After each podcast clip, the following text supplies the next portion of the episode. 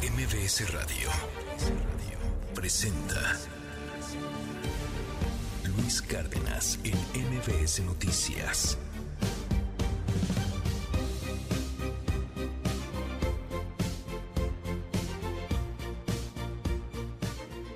Seis de la mañana con nueve minutos. Muy, pero muy buenos días a todo titita la República Mexicana. ¿Cómo está, oiga? No sabe el gusto, el privilegio que es para mí estar con usted un ratito cada mañana. Y es que hoy, hoy se conmemora un aniversario más de la tragedia en Pasta de Conchos, Coahuila. En esta explosión de una mina en condiciones infrahumanas y que costó la vida a 65 mineros. A la fecha solo se han eh, podido recuperar, volver a saber de dos cuerpos. Permanecen atrapados 63 cuerpos. Van a hacer ahí un memorial, van a hacer un parquecito, ya hicieron por ahí algunas estatuas, cosas por el estilo. Pero la tragedia continúa. Y uno diría, bueno, pero fue pasta de conchos y San se acabó. No, han seguido muchas y muchas y muchas tragedias en las minas de este país, muchas de las cuales son controladas por el crimen organizado, como casi todo en la nación. Muchas de las cuales no pasan ni siquiera la más mínima inspección, pero son clandestinas. Muchas de las cuales están en condiciones de trabajo muy similares a las que serían las condiciones de la esclavitud. 6 con 10 minutos. Bienvenidos. Esto es MBS Noticias. Yo soy Luis Cárdenas. Comenzamos. Desde hace algunos años se ha pretendido dividir a la sociedad entre quienes son parte del pueblo y quienes son sus enemigos, como si el pueblo no fuéramos todas y todos nosotros.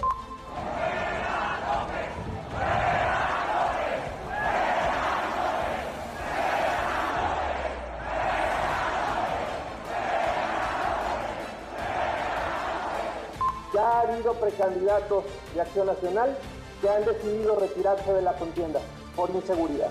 Ya ha habido aspirantes que han secuestrado.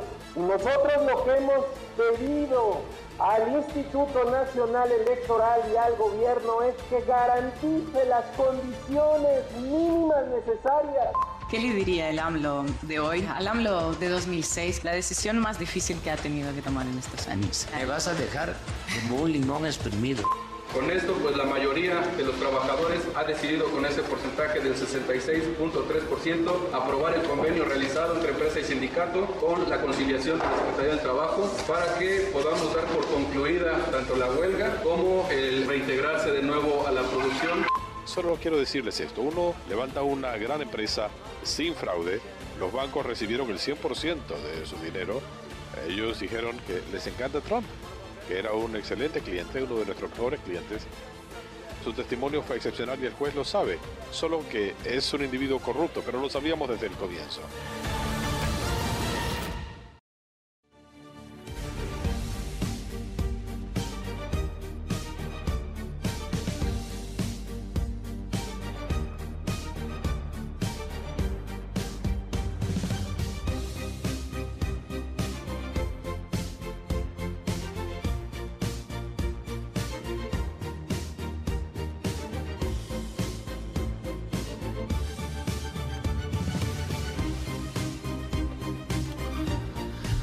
Muy, pero muy buenos días a toditita la República Mexicana. Yo soy Luis Cárdenas. Bienvenidos a MBS Noticias, el primer noticiero digital en México.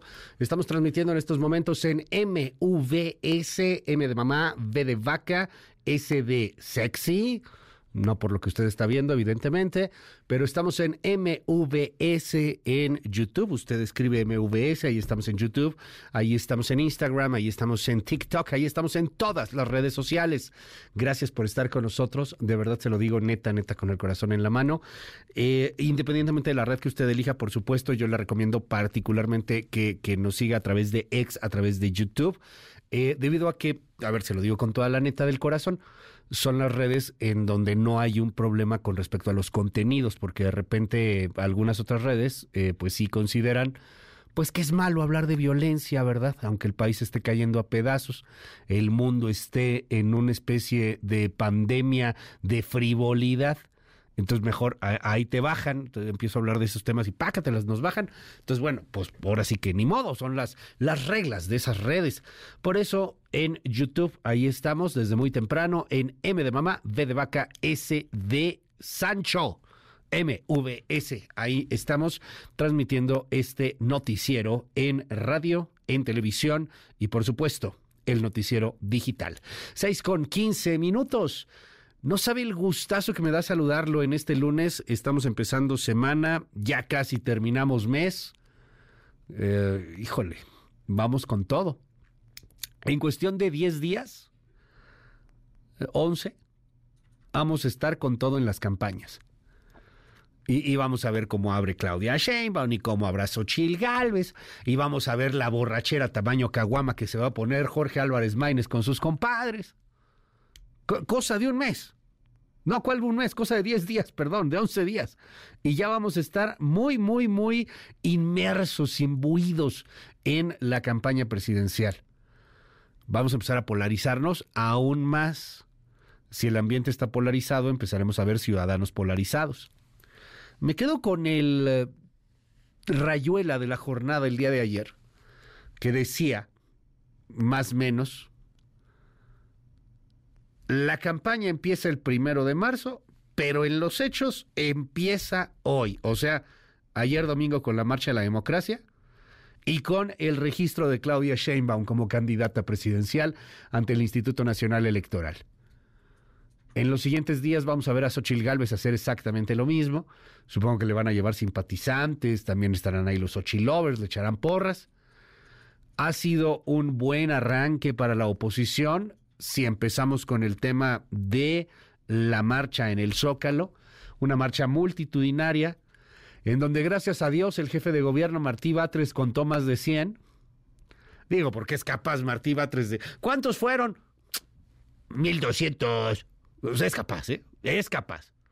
Eh, con todo respeto ahí para el jefe de gobierno, que se enoja muy frecuentemente, tiene la mecha muy corta, luego Martí Batres. Eh, es capaz, bueno, dijo que 90 mil, lo cual también es nada. yo creo que fueron mucho más de 90 mil. Con todo respeto, tampoco creo que haya sido el millón en la Ciudad de México. Eh, hablar de un millón en la Ciudad de México es hablar de que está todo lleno desde el Zócalo hasta la Estela de Luz. Y, que está lleno, lleno, lleno, ¿no? O sea, eso sería más o menos un millón de personas, una cosa por el estilo. O sea, eh, de menos hasta el ángel, así que estaría repleto. De, sí, yo creo que un millón no llegaron, pero sí mucho más de 100 mil, pero por supuesto que sí, no, no sé, ahorita vemos esos números, aquí ya me están diciendo, fuimos un millón, bueno, está bien, habrá quien diga que fueron un millón, yo creo que fueron más de 90 mil, eso definitivamente. Y vamos a hablar también del evento de Claudia Sheinbaum, no le fue nada mal, ¿eh? Le, le, llevaron a sus simpatizantes, cómoda Sheinbaum, criticó la marcha y dijo, ¿y dónde estaban ustedes? Cuando la marcha, digo, cuando la violencia democrática, cuando hacían fraudes, ¿dónde estaban? Pregunta la candidata presidencial. Y tiene toda la razón en preguntarlo. Ah, tampoco es que este país estuviera en jauja antes de López Obrador. O sea, digo, digo, poner las cosas en su justa dimensión, ¿no? Ah, hablaremos sobre ese tema, se va a poner bueno. Más tarde tendremos información internacional Además, el día de hoy también es lunes de ciencia con Arturo Barba y muchísimo, pero muchísimo más. Yo me llamo Luis Cárdenas y todos los días se lo digo con el corazón en la mano. Es un privilegio estar con usted. 19 de febrero, el año 2024. Vámonos, comenzamos con información. La marcha, concentración por la democracia. Ciudadanos salen a las calles en más de 115 ciudades en la República Mexicana y más de una docena de ciudades importantes, capitales en el planeta. Piden elecciones limpias. También protestan contra el presidente López Obrador, contra la 4T. Le tendremos todos los detalles. Ayer Marco Cortés afirmó que los precandidatos del Partido Acción Nacional se han retirado por las amenazas y los secuestros del crimen organizado. En Guerrero, los obispos llaman a los grupos a detener la violencia. Piden a las autoridades no ser indiferentes frente a el azote de violencia que se vive en el estado. Cosa rara. De verdad hay 55 mil lecturas. El presidente López Obrador le da una entrevista a Ina Afinogenova. ¿Y esa quién es? Ina Afinogenova, que lo deja como limón exprimido. Espéreme, para que la cosa sea peor, así lo dijo el presidente, ¿eh? A ver, es que esto sí es de... ¿Qué onda? Acaban de matar a Alexei Navalny, al primer opositor, importantísimo opositor ruso. Lo mataron en Rusia, en Siberia, en la cárcel.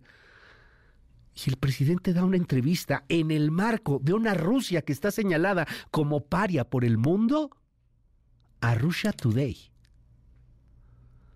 El presidente se sienta con Ina Afinogenova, periodista rusa, a platicar, a departir alegremente. ¿What? No, es que sí tiene muchas lecturas. A nivel internacional, esto tiene muchas lecturas. El presidente puede darle entrevistas a quien se le pegue la gana, ¿no? O sea, imagínese que así en un uno a uno hubiera sido una entrevista con Jorge Ramos Hubiera sido una entrevista con Loret. Hubiera sido una entrevista con su servidor, ¿no? A lo mejor le hemos pedido 80 mil veces, nunca nos las han concedido. Ya sé que es mi carta a Santa Claus, no creo que me la den. Tampoco es para que uno se porte bien o mal. Pues si las entrevistas no son premio. Eso, eso, no sé, a lo mejor tiene un poco más de sentido. No, la entrevista se la da a Russia Today. Le cuento más adelante. En Audi termina la huelga. Y Donald Trump, después de las multas por más de 355 millones de dólares, multas por fraudes fiscales en sus empresas, sí, 355 millones de dólares, se pone a vender tenis. Subasta el primer par en 9 mil dólares. La verdad es que no es mucho para la cantidad de deuda que trae arrastrando. Los tenis de Donald Trump cuestan 400 dólares y es parte de la campaña para pagar las multas de sus empresas en el marco de su carrera presidencial. 6 con 22 minutos, 19 de febrero. Hoy es lunes. MBS Noticias con Luis Cárdenas. Clima. MBS Noticias. Hola Luis, te saludo con gusto desde el Servicio Meteorológico Nacional y les comentamos que durante este día el Frente Frío número 35 se localizará sobre el Mar Caribe, dejando de afectar al territorio nacional, mientras que la masa de aire ártico asociada al frente comenzará a modificar sus características térmicas, permitiendo un gradual aumento en las temperaturas vespertinas. Sin embargo, se mantendrá el ambiente frío a muy frío durante la mañana y noche, principalmente sobre zonas altas del noroeste, norte, noreste, centro, oriente y sureste del país. Además, se prevé viento de componente norte con rachas de viento fuertes a muy fuertes y oleaje elevado en el istmo y en el Golfo de Tehuantepec. Por otro lado, el ingreso de humedad proveniente de ambos litorales producirá lluvias y chubascos en zonas del sureste mexicano y la península de Yucatán. Finalmente, una circulación anticiclónica en niveles medios de la atmósfera mantendrá baja probabilidad de lluvias sobre gran parte de la República Mexicana. Y bueno, para el Valle de México se pronostica cielo despejado durante gran parte del día. Durante la mañana se prevé ambiente frío, además de bancos de niebla y ambiente brumoso en zonas del Estado de México y la Ciudad de México. Para la tarde el ambiente será templado a cálido y sin lluvia en la Ciudad de México y el Estado de México. La temperatura máxima pronosticada para la Ciudad de México será de 22 a 24 grados Celsius. Para Toluca en el Estado de México la temperatura máxima pronosticada será de 20 a 22 grados Celsius. Este fue el pronóstico meteorológico. Les informó Alex Ramírez.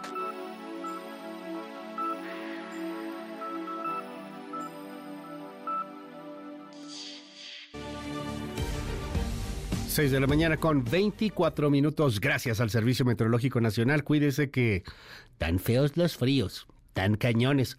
¿Cómo decimos los godines? Ah, ya salieron los pingüinos, cuídese. Bueno, pues cuídese. Está feo.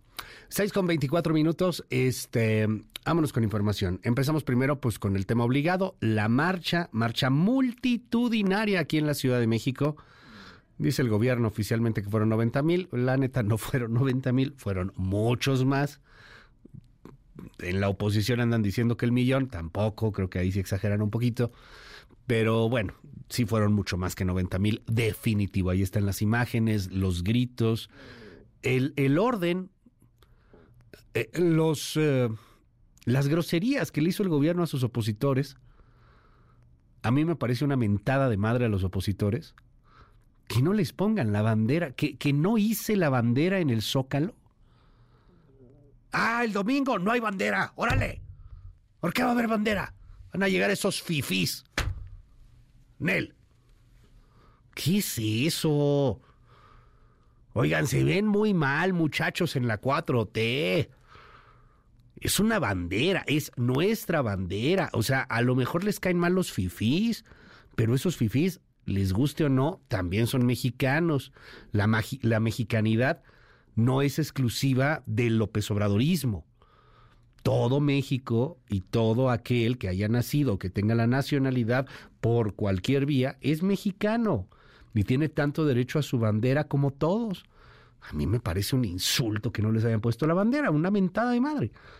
Pero bueno, está bien. Lejos de eso, bueno, pues lo de siempre, ¿no? Este, pues hay algunos bloqueos, le cerraron Periférico Sur para poder llegar. Nada realmente del otro mundo, nada grave. Lo, de la bandera a mí sí me parece de, de un de un rencor y, y, de un nivel político bastante deleznable. Pero lejos de ello, la cosa fluyó bastante bien. No hubo heridos, no, no hubo broncas, no hubo nada. Hubo gritos, hubo protestas, hubo reclamos, porque sí es una marcha antilópez obradorista. ¿Y qué? O sea, se vale, así como había marchas antipeñistas y marchas anticalderonistas, esta es una marcha antilópez obradorista, está bien. No todo el mundo ama al presidente. Danos un adelanto, Alberto Zamora. Luis, buenos días. Miles de ciudadanos convocados por organizaciones civiles se concentraron en el Zócalo para participar en la denominada Marcha por Nuestra Democracia. Este domingo solo hubo una concentración en la Plaza de la Constitución, a donde acudieron 700 mil personas según los organizadores y 90 mil según el gobierno capitalino. Los detalles más adelante. Bueno, pero no solamente fue en la Ciudad de México. Yo creo que el millón de asistentes sí se supera si sumas todo lo que pasó en las más de 115 ciudades en la República, en varias importantes ciudades de Estados Unidos y además en el mundo. Hubo lo mismo manifestaciones en Alemania que, que en Londres, que en otras partes del planeta, en las principales ciudades salieron, en algunas eran realmente muy poquitos mexicanos, pues porque no son precisamente muy fuertes las comunidades mexicanas en esos países, y en otras digamos que había un poquito más. Tal es el caso de España. Cuéntanos, Carlos Rubio, danos un adelanto. Tengo por ahí a Carlos Rubio. Vámonos rápidamente con Carlos Rubio, si no más adelante. Vámonos, ahí está Carlos Rubio, su adelanto.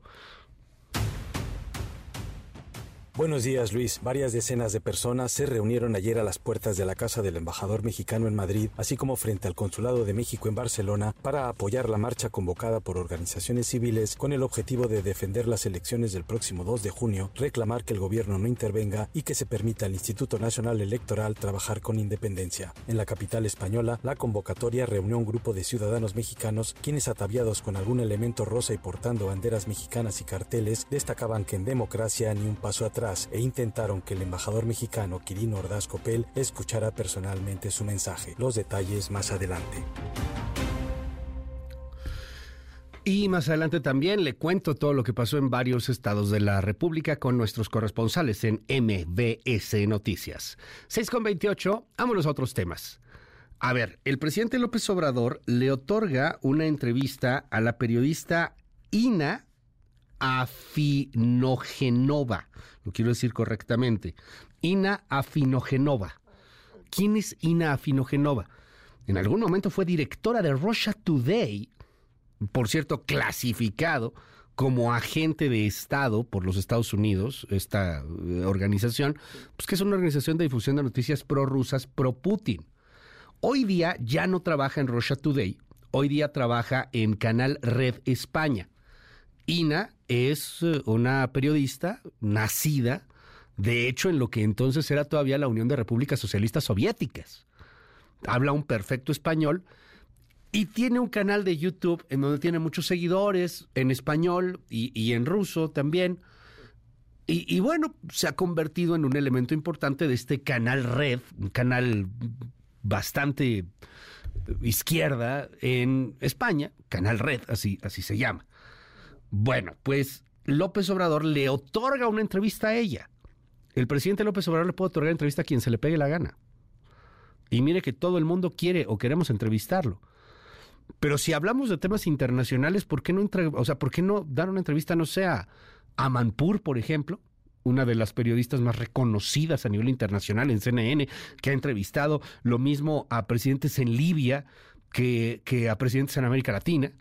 No sé, o sea, yo, yo pensaría en algo así. No, no, deciden en Palacio Nacional esta estrategia que llama mucho la atención para hablar con Afinogenova, esta periodista rusa, en el marco además de del asesinato de Navalny en Siberia en una cárcel rusa por el régimen dictatorial de Vladimir Putin. Bueno, deje usted esa lectura que va a tener varias aristas seguramente en los siguientes días. Deje usted esa lectura y vámonos con lo que le dijo López Obrador a esta periodista Afino Genova. Rocío Méndez, danos un adelanto.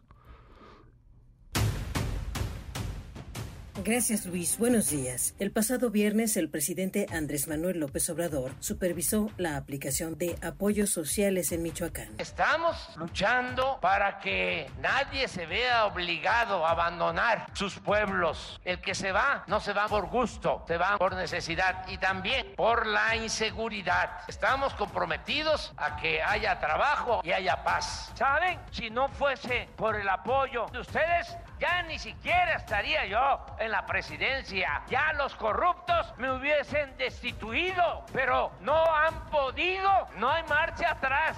No puedo decir más cosas, me pueden sancionar, pero quien me va a sustituir tiene el mismo pensamiento, las mismas ideas.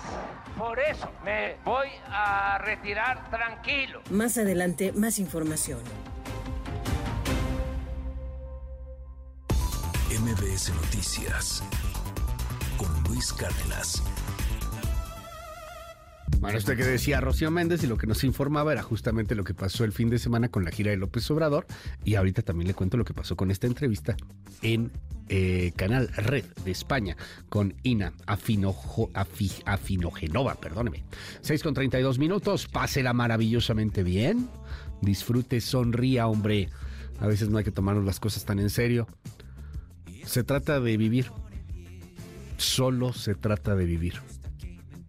Pásela lo mejor que se pueda. Le mando un gran abrazo. 6 con 32. ¿Qué traen los titulares del planeta? ¿Qué dicen los trascendidos en la prensa? Los chismes en los estados de la República. Esto es MBS Noticias. Yo me llamo Luis Cárdenas. Primeras planas. El Universal. Miles en todo el país exigen no destruir la democracia. Marea Rosa desborda el zócalo capitalino, desde donde Lorenzo Córdoba lanza un llamado a evitar una regresión autoritaria. Asistentes en distintos estados piden elecciones libres. Milenio. Particulares sacan 93 millones de litros de acuíferos al día en Ciudad de México cerveceras, embotelladoras, condominios, iglesias, colegios y deportivos tienen concesiones que les permiten garantizar su funcionamiento al margen de la escasez. Reforma. Aceleran búsqueda de agua para Ciudad de México. Exploran al norte de la metrópoli. Alista con agua tres pozos en Haifa. Perfora otros en Zumpango. Excelsior. Sheinbaum se registra para la presidencia. Tiende la mano a los mexicanos. La abanderada de Morena, Verde y PT se compromete a continuar con el cambio iniciado por López Obrador. La transformación tiene rostro de mujer, afirma. Animal político.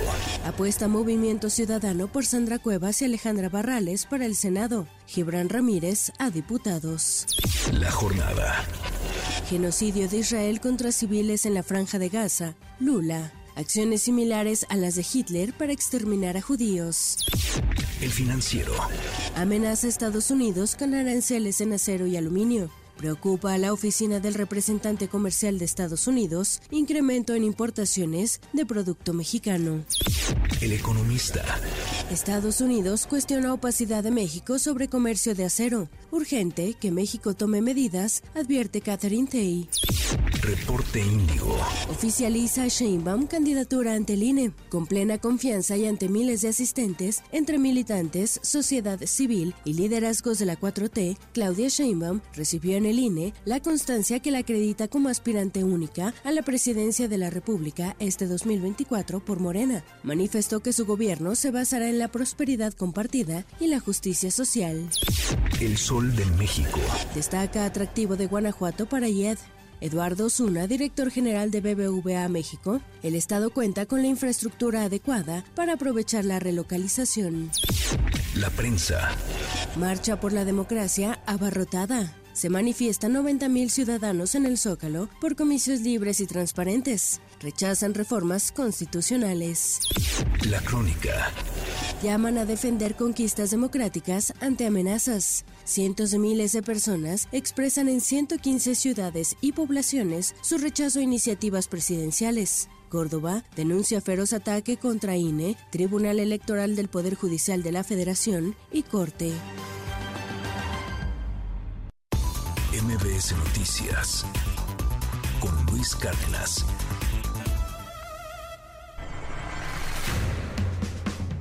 Estados. Guerrero. Debido al recrudecimiento de la violencia, los cuatro obispos de la entidad pidieron a las autoridades asumir su responsabilidad y no ser rebasadas por las organizaciones criminales, las cuales pretenden apropiarse de la vida económica y del futuro de las comunidades. El arzobispo de Acapulco, Leopoldo González, el obispo de Chilpancingo, Chilapa, José de Jesús González, el obispo de Ciudad Altamirano, Joel Ocampo, y el obispo de Tlapa, Dagoberto Sosa, pidieron además a los grupos delictivos para los abusos en agravio de las personas y familias, así como dejar de intimidar a poblaciones enteras.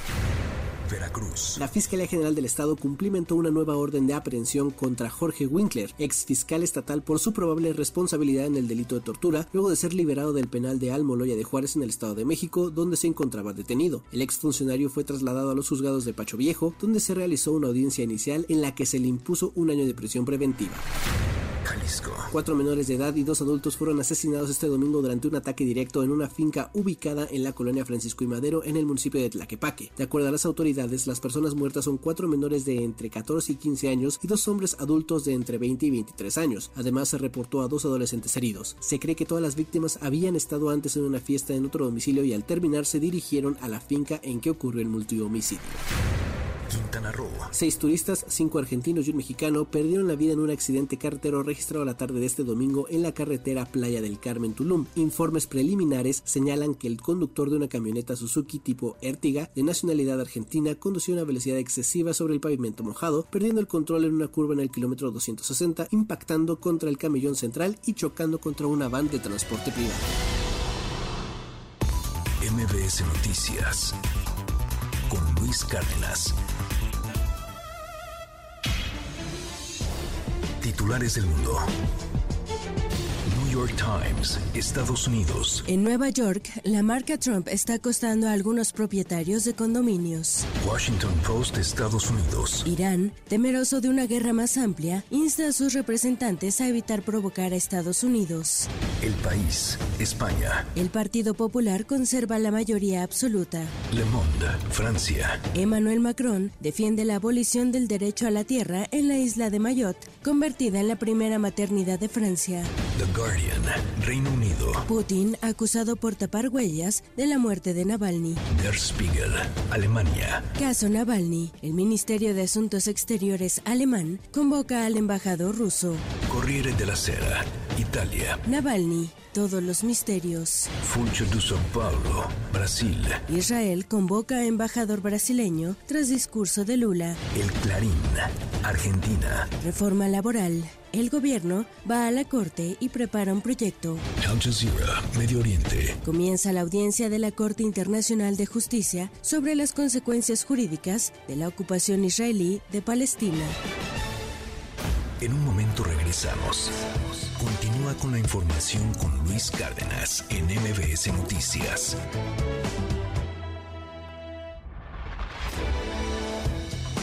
Ya estamos de regreso. MBS Noticias con Luis Cárdenas. Continuamos. Trascendió en la prensa. Reforma Templo Mayor. Tres zócalos llenos no es poca cosa. El significado de las movilizaciones muestra a una ciudadanía activa y participativa. La concentración fijó un propósito, la participación en las elecciones y la vigilancia del proceso. Definió su exigencia de que los órganos electorales cumplan sus funciones. Además, que el gobierno federal no se entrometa en la elección. El registro de Claudia Sheinbaum el mismo día de la manifestación tenía el claro propósito de dar respuesta inmediata y así fue. Defendió las reformas de AMLO, arremetió contra los marchistas e insistió en que también su partido defiende la democracia. A 15 días del arranque formal de las campañas electorales, la movilización ciudadana que se opone a las iniciativas presidenciales mostró un músculo importante que seguramente el gobierno y su partido no podrán menospreciar. Bajo reserva del Universal. Ayer en el registro como candidata presidencial de Claudia Sheinbaum estuvo entre los invitados Marcelo Ebrard, ex contrincante de doña Claudia en el proceso interno de Morena. Nos comentan que el ex canciller aún no decide su futuro, pero aseguran que sus dos opciones son ir al Senado de la República o, en caso de que Sheinbaum gane la elección del 2 de junio, integrarse al gabinete. Cercanos a Ebrard aseguran que, tras la disputa por la candidatura morenista, el ex aspirante presidencial obtuvo el segundo lugar en las preferencias y que en el acuerdo con Morena le tocaría un escaño, pero que, por ahora, mantiene negociaciones para que miembros de su equipo tengan un lugar antes que él en el Congreso. Confidencial, el financiero. El Consejo General del INE sacará hoy la regla para sancionar a aspirantes y partidos políticos por irregularidades en sus gastos de precampaña. Habrá que ver de qué tamaño vienen las multas, pues el proceso dejó un gasto de 333 millones 988 mil pesos, tanto para cargos federales como locales. Trascendió de milenio. Que este lunes la Suprema Corte de Justicia de la Nación llevará a cabo una votación secreta para elegir a tres candidatos que buscan ocupar la vacante que dejará en la Judicatura Federal el consejero Alejandro Sergio González Bernabé. Una vez que se cuente con los nombres de los aspirantes, estos deberán comparecer el jueves próximo ante el Pleno del Máximo Tribunal, de donde saldrá el próximo integrante del órgano encargado de la vigilancia y disciplina de jueces y magistrados federales. Rosones de la razón. Y fue la propia Alejandra Barrales quien se encontraba distanciada de la política tras perder en la contienda por la jefatura de gobierno en 2018 contra Claudia Sheinbaum, la que ayer publicó en sus redes que dará una sorpresa naranja con la alcaldesa de Cuauhtémoc, Sandra Cuevas. La sorpresa en realidad no es tal, pues desde el viernes, a través del área de comunicación de Movimiento Ciudadano, a pesar de que se ha tratado de envolver en un velo de pretendido misterio, se conoció que hoy ambas políticas habrán de inscribirse como fórmula para contender por el partido de Dante Delgado al Senado de la República. Lo que sí ha empezado a generar interés es que la batalla por los escaños de la Ciudad de México se puede poner interesante, dado que por el PRI va la aguerrida Cintia López Castro y por Morena los mediáticos Omar García Harf y Ernestina Godoy. Pepe Grillo, de Crónica. La jerarquía católica se equivoca. Lo que se necesita respecto a los jefes de las bandas criminales no es una negociación, es un exorcismo. Son demonios que andan sueltos y que a juzgar por el dolor que infligen en las comunidades están triunfando. Son personajes malignos que operan en las sombras. No se crea que se trata de una batalla perdida. La sociedad tiene una oportunidad de ganar porque el poder de esos demonios llega hasta que se les aplica la ley. La ley es el agua bendita que les quema la piel. Lo difícil es encontrar una autoridad que se tenga el valor de aplicar la ley. Aunque muchos de ellos al momento de asumir sus cargos juraron cumplir y hacer cumplir la ley, la verdad es que no le entran. Hay uno que incluso quiere darles abrazos a los malandros. El obispo de Cuernavaca, Ramón Castro, dijo que sus colegas obispos buscan negociar con los criminales porque están desesperados y la inseguridad está fuera de control en el país. Las palabras de Castro pesan porque tiene mando en la conferencia del episcopado mexicano. Cumplir y hacer cumplir la ley es la vía corta para exorcizar a los demonios. Rayuela de la jornada. La descarnada narrativa de los clérigos en Guerrero muestra que la solución a la violencia narca no solo se logra con pactos. En un momento regresamos. Continúa con la información con Luis Cárdenas en MBS Noticias.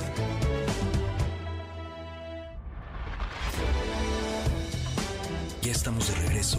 MBS Noticias con Luis Cárdenas. Continuamos.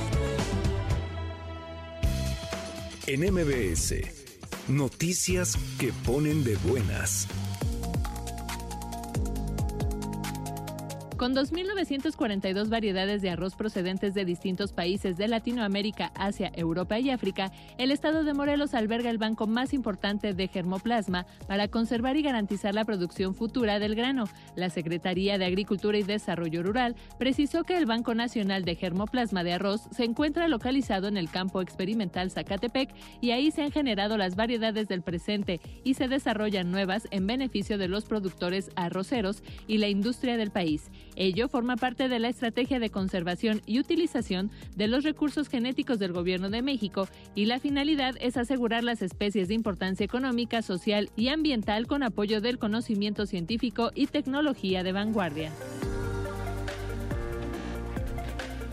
La Secretaría de Medio Ambiente y Recursos Naturales, a través de la Comisión Nacional de Áreas Naturales Protegidas, dio la bienvenida a la doceava generación de guardianas y guardianes del territorio del Centro de Educación Ambiental y Cultural Muros de Agua José Revueltas. Esta generación está compuesta por 29 jóvenes de la Alcaldía Iztapalapa y 8 más del Frente de Pueblos en Defensa de la Tierra, quienes realizarán actividades del 22 de febrero al 7 de marzo con el propósito de promover y activar la participación de las juventudes en temas asociados con la defensa del territorio territorio y la vida, así como promover ciudades sustentables en contextos periurbanos como una estrategia para mejorar el nivel de preparación de los futuros profesionales de la salud en el país, pasantes de la licenciatura en enfermería de diferentes universidades expusieron proyectos de investigación en el foro sobre el Programa Nacional de Servicio Social, con lo cual la o el pasante puede involucrarse desde etapas tempranas de su formación en las tareas de generación de conocimiento. El foro forma parte de las acciones emprendidas por la Comisión Interinstitucional para la Formación de Recursos Humanos para la Salud para contar con mejores profesionales en el país. Para MBS Noticias, Erika Flores.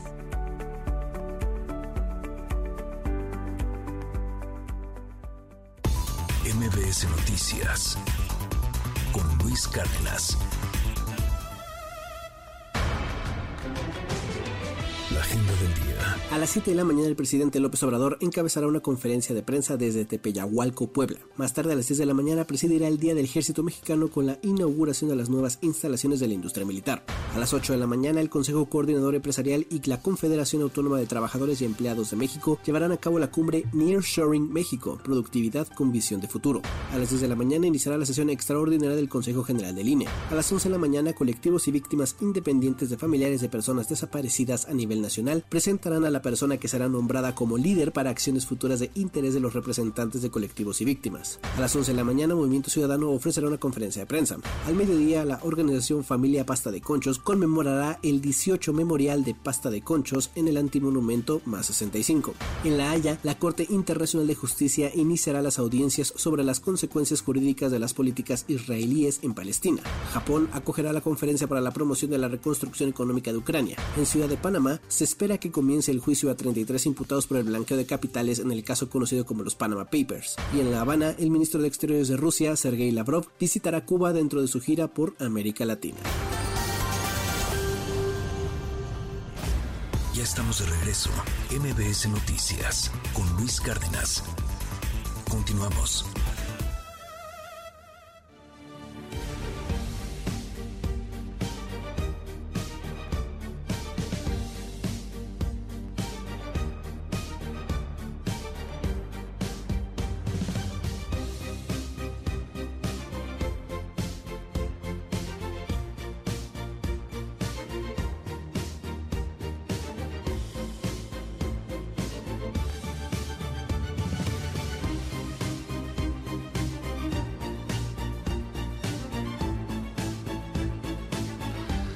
Las 7 de la mañana en punto. Muy, pero muy buenos días a toditita la República Mexicana. ¿Cómo está, oiga? No sabe el privilegio, el gusto que es estar con usted un ratito cada mañana. Oiga, tenemos un programa sasazo el día de hoy, 19 de febrero, el año 2024. Más adelante platicaremos, obviamente, de todo lo que pasó con la marcha y el registro de Sheinbaum, la politiquería de todos los días. Le voy a contar también de una entrevista que hace Andrés Manuel López Obrador con una periodista rusa. Sí, tal cual, con Ina Afinogenova. Vamos a platicar sobre ese tema. Bueno, pues el presidente decide darle la entrevista a esta periodista rusa que fue directora de RT Español, pero que ahora trabaja en Canal Red, un canal, pues digamos, un poco, un poco más de izquierdas, un poco más alternativo, no quiero decir subversivo, pero un poco más alternativo en España. Platicaremos sobre ese tema. Hablaremos más adelante también sobre temas de impuestos con Diana Bernal sobre la huelga de Audi que ya se levantó, que bueno, ya llegaron a un acuerdo los trabajadores. Y más tarde voy a tener aquí al director del Monte de Piedad, porque desde que estalló la huelga en el Monte de Piedad, empezaron a llegar una cantidad enorme de mensajes y qué va a pasar con mis prendas. Una persona decía, oye, yo ahí guardo cosas. O sea, yo llevo esto y, almaceno cosas y de ahí gano dinero porque pues, se dedica a compraventa, tiene por ahí un negocio. Entiendo que no es coyote, ¿verdad? Pero bueno, tiene ahí un negocio y, tenía la duda, bueno, ¿y, ¿y, qué va a pasar con eso? ¿Y, ¿Y qué va a pasar si tengo que seguir haciendo los refrendos o no tengo que hacer los refrendos? Hay muchas dudas a nivel nacional por la huelga que estalló en Monte de Piedad y por supuesto que platicaremos pues de manera práctica y pragmática, ámonos, qué se tiene que hacer o qué no se tiene que hacer con respecto a esta huelga. Más adelante platicaremos de temas internacionales. Es indecible el drama que está viviendo la mamá de Alexei Navalny, buscando a su hijo en las cárceles de Siberia, no se lo quieren dar.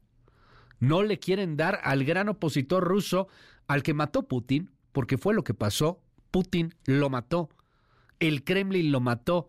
Sea como sea, lo mataron. Porque de entrada no tenía por qué estar en la cárcel, no había cometido ningún delito. Mataron a Alexei Navalny, no tendrías por qué haberlo detenido, mucho menos tenías por qué tenerlo en ese tipo de condiciones tan infrahumanas. Platicaremos sobre eso y sobre muchísimo más. Bienvenido, esto es MBS Noticias. Estamos en la forma digital en YouTube Escribe M de mamá, V de vaca, S de Sancho, de sal, M-U-V-S. Ahí estamos con toda la información en una transmisión bastante estable. Si prefieres otra red, también. TikTok, Instagram, Facebook. Tú escoge. En ex Twitter, ahí estamos en todas las redes. Este noticiero digital llevado con toda pasión, con todo profesionalismo para ti. Hola a todos en la tele, 6.4 teleabierta en varios estados. Hola también a todos en la radio. Estamos en EXA, en la mejor, en FM Globo, bañando el territorio entero, de costa a costa de este hermoso país. Ya sea por la tele, ya sea por la radio, ya sea a través del noticiero digital en Internet, en todas las plataformas. Te lo digo, neta, neta, neta, con el corazón en la mano. Es un privilegio estar contigo un ratito cada mañana. Me haces la vida, nos haces la vida. Poder compartir contigo en lo que empiezas tu día, en lo que estás preparando un desayuno, o en lo que te estás yendo al gimnasio, o, en lo que te vas a hacer una caminata tempranera, o en lo que ya andas en las prisas, ¿eh? que no se te haga tarde, ya son las siete con casi cinco minutos, córrele. Gracias por dejarme estar ahí, por dejarnos ser parte de ti. Se siente bien chido, se siente muy cañón. Gracias. Eres la razón de nuestro trabajo, eres la razón de nuestro esfuerzo y eres eso por lo cual uno se levanta todos los días.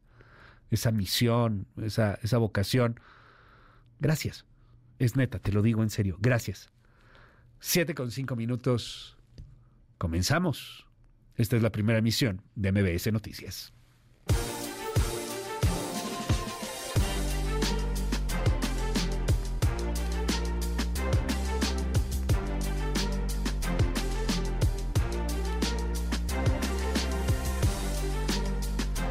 Siete con cinco minutos, 19 de febrero, el año 2024.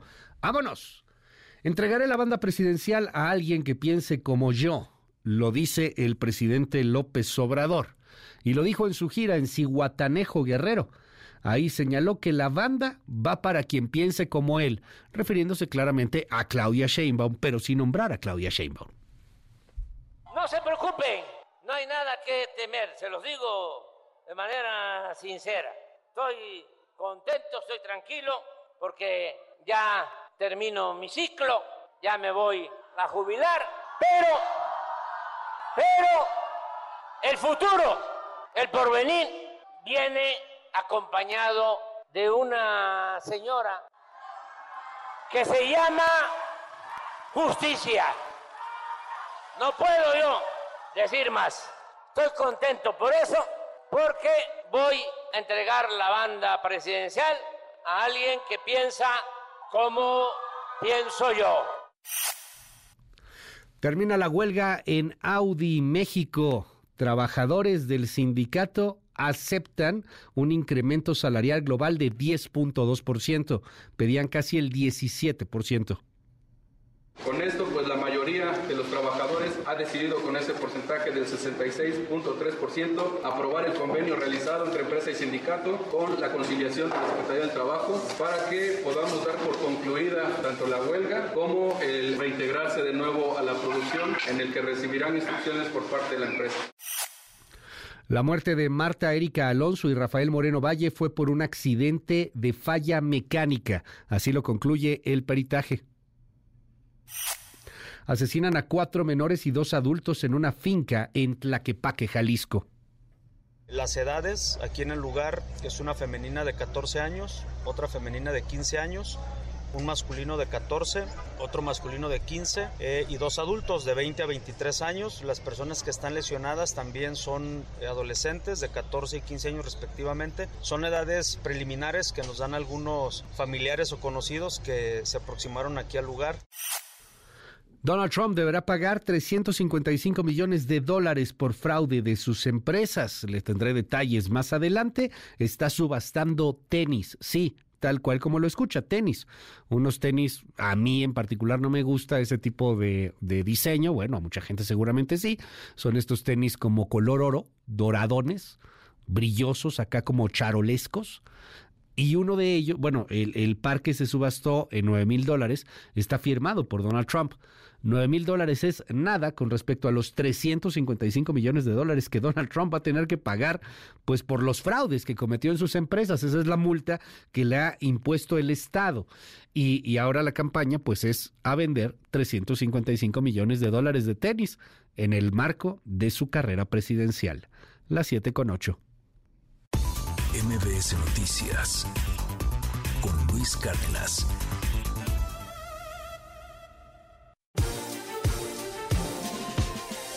Vámonos derechito a la politiquería de todos los días.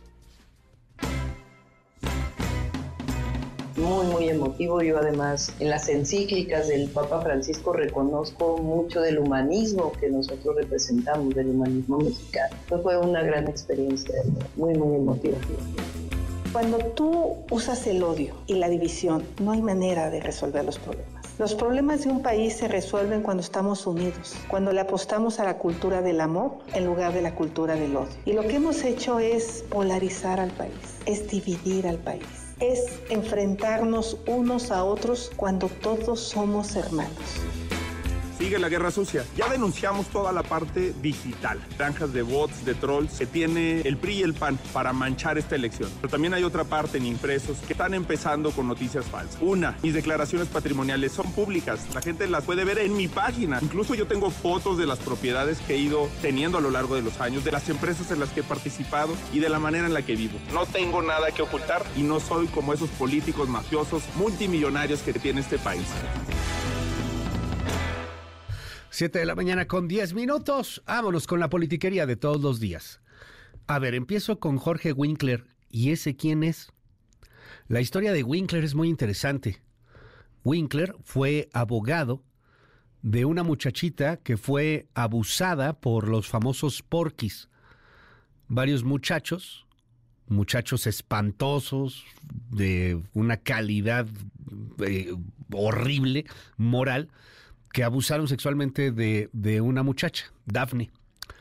Winkler logró llevarlos hasta la justicia, logró detenerlos, logró meterlos a la cárcel. Y, y, luego creció su popularidad al grado que se hizo muy cercano del entonces gobernador en Veracruz, Miguel Ángel Yunes. Y luego, y luego, Miguel Ángel Yunes lo hace fiscal supuestamente autónomo. Ya sabemos que ningún fiscal es autónomo, eso es una jalada. Digo, seamos francos, ningún fiscal es autónomo. Bueno, pues total. Winkler se hace fiscal de Yunes.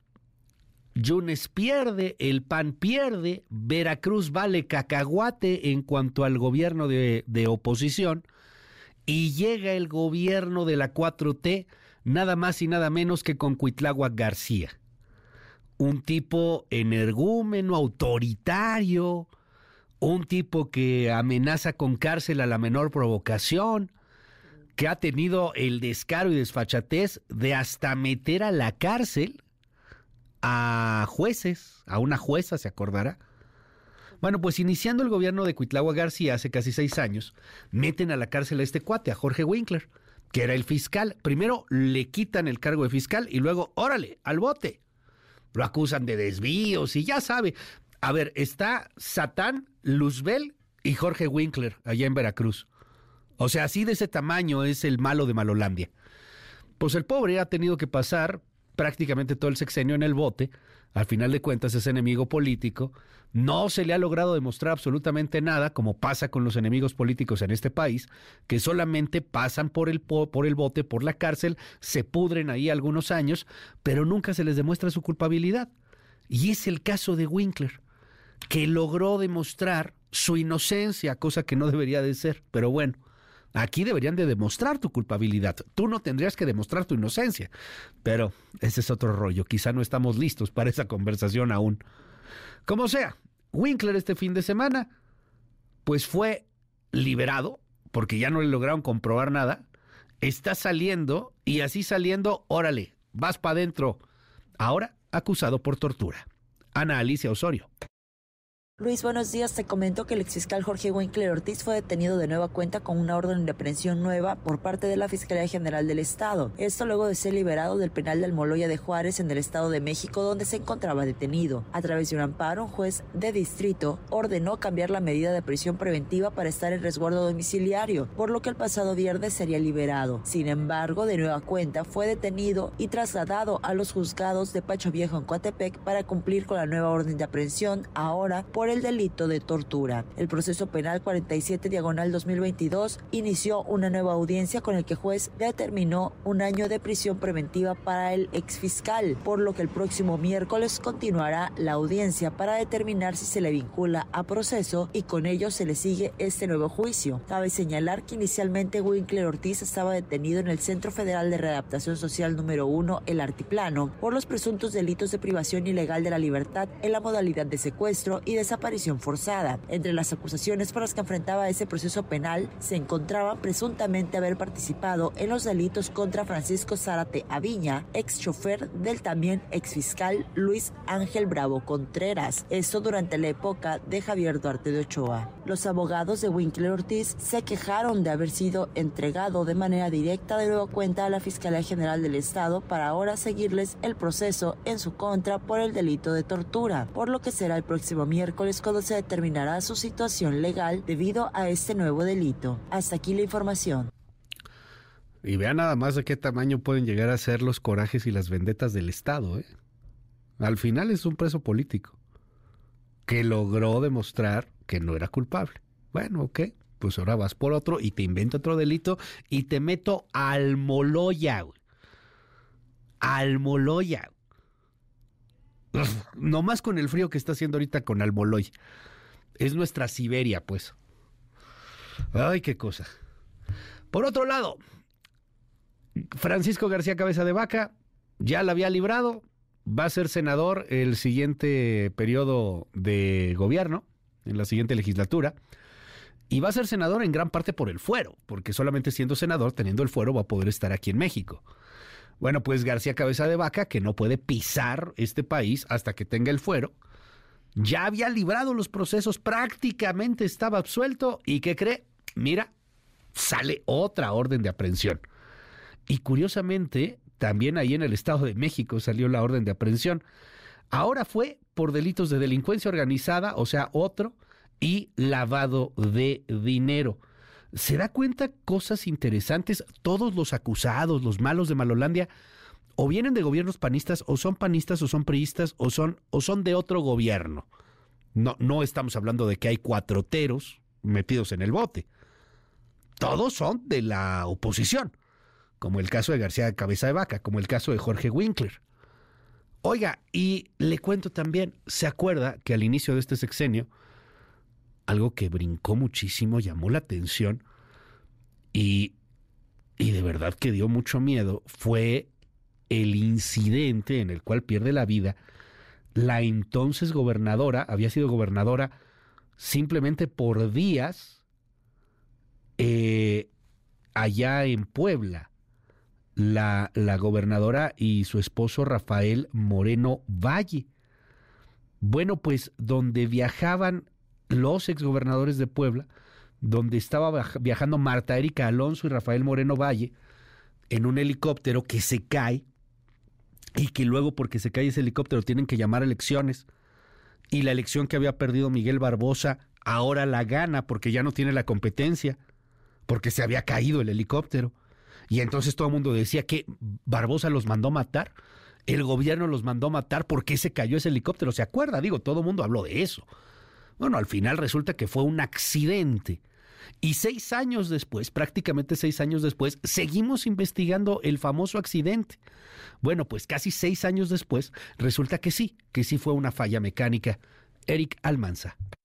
¿Qué tal Luis? Te informo que el fiscal general de Puebla, Gilberto Higuera Bernal, reveló que los familiares de los exgobernadores Marta Erika Alonso y Rafael Moreno Valle, quienes perdieron la vida el pasado 24 de diciembre de 2018 al colapsar helicóptero Augusta en el que viajaba, dieron a conocer que los peritajes externos que solicitaron confirmaron que la causa de la caída de la unidad se debió a una falla mecánica, ratificando así los resultados de los peritajes que a su vez realizó el gobierno federal y el estatal por el incidente. Y eh, la familia misma me ha compartido y por supuesto que con su autorización lo puedo comentar, que el resultado de esos dictámenes realizados en las acciones particulares y por peritos eh, extranjeros fue que la conclusión es totalmente coincidente con la que se hizo por las instancias aeronáuticas federales y por nuestros peritos.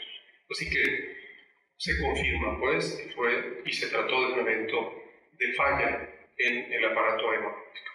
Resaltó que posteriormente en la investigación realizada por la Fiscalía se recibió el planteamiento de la familia de las víctimas en torno a que esta instancia y la autoridad judicial dieran la oportunidad que peritos externos examinaran el caso, lo cual se autorizó y a partir de ello la familia misma dio a conocer que los dictámenes realizados en acciones particulares y por peritos extranjeros coincidían con la versión que se dio por parte de la autoridad federal y la estatal, de manera tal que se trató de una falla en el aparato aeronáutico. Asimismo, el fiscal recordó que hay nueve detenidos por este caso pues si bien no existió dolo en este hecho, sí hubo omisión y por tal motivo también hay una responsabilidad, pues debían de cuidar que todos los aparatos funcionaran correctamente. Hasta aquí el reporte.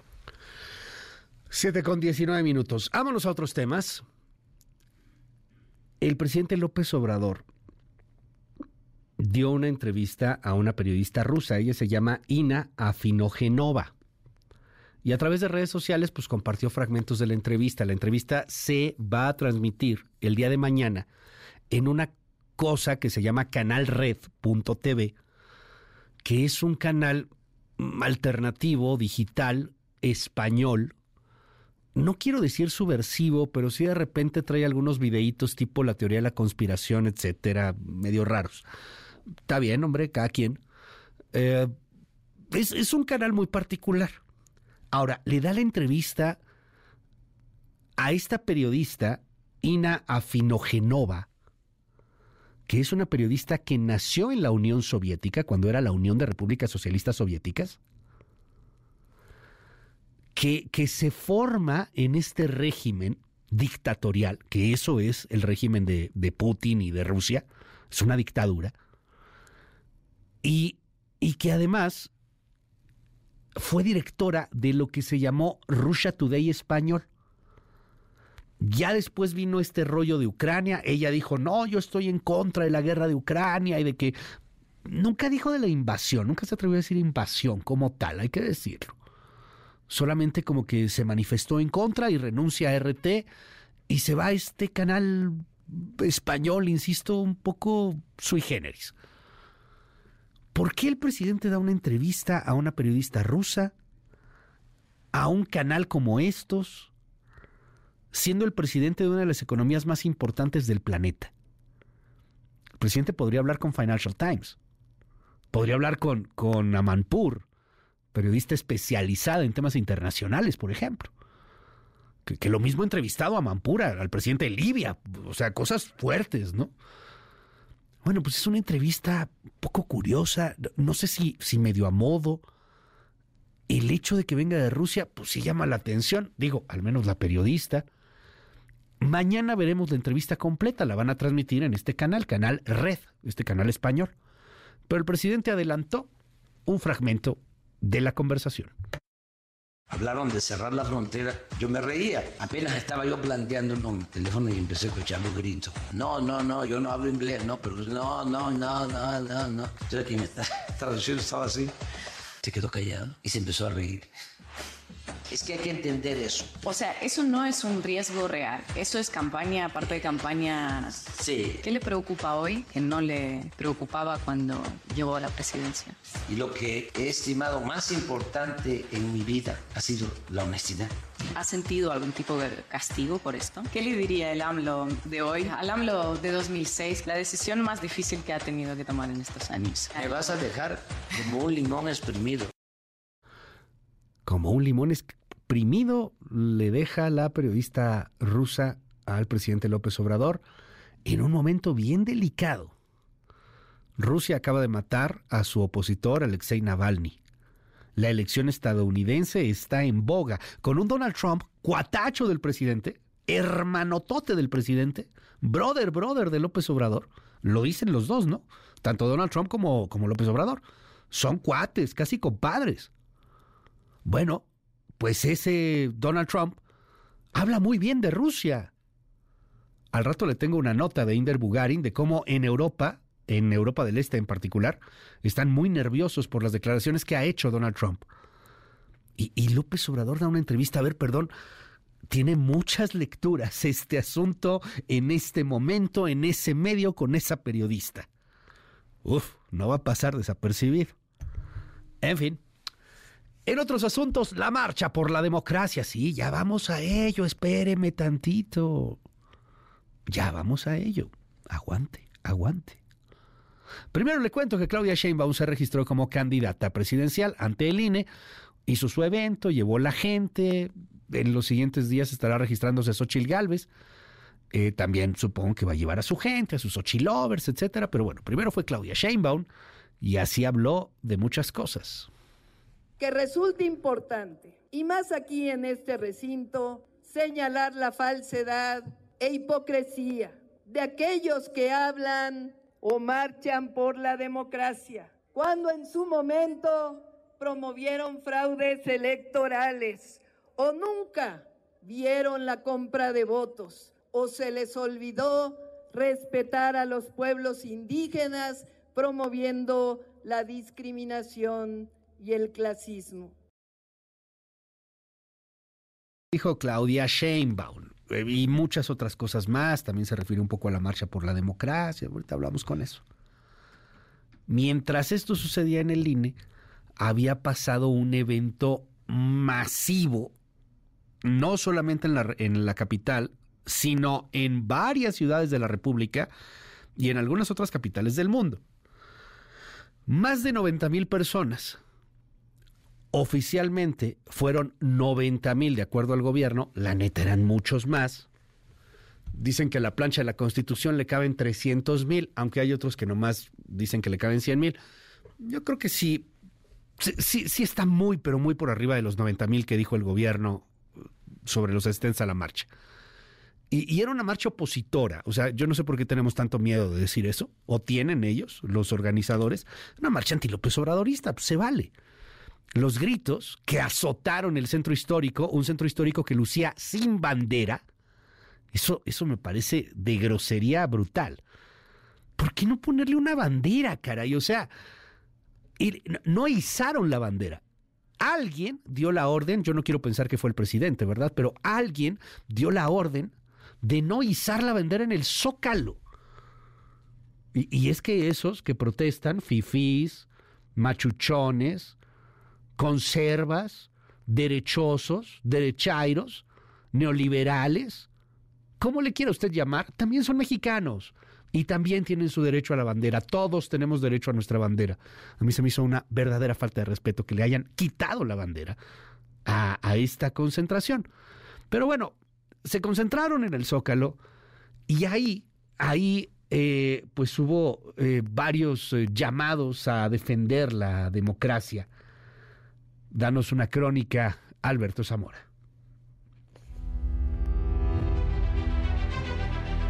Luis, buenos días. Miles de ciudadanos convocados por organizaciones civiles se concentraron en el Zócalo para participar en la denominada Marcha por Nuestra Democracia. Este domingo solo hubo una concentración en el Zócalo, a donde acudieron 700 mil personas, según los organizadores, y 90 mil según el gobierno capitalino. El único orador fue el expresidente del INE, Lorenzo Córdoba, quien aclaró que la movilización no es para apoyar o criticar a alguna candidatura o a un gobierno. Estamos aquí reunidos para defender a la democracia y para decirle no a toda propuesta que busque desmantelar las conquistas que en ese sentido hemos conseguido. Lorenzo Córdoba, quien estuvo acompañado en el templete por el exministro José Ramón Cosío, el exconsejero del IFE José Waldenberg, la ex magistrada María del Carmen Alanís y Mariclera Costa, entre otros más, manifestó que con las reformas que se han presentado recientemente están en riesgo las instituciones. Nos pasamos más de 40 años construyendo una escalera cada vez más sólida, cada vez más robusta, cada vez más firme para que quien tuviera los votos pudiera acceder al primer piso.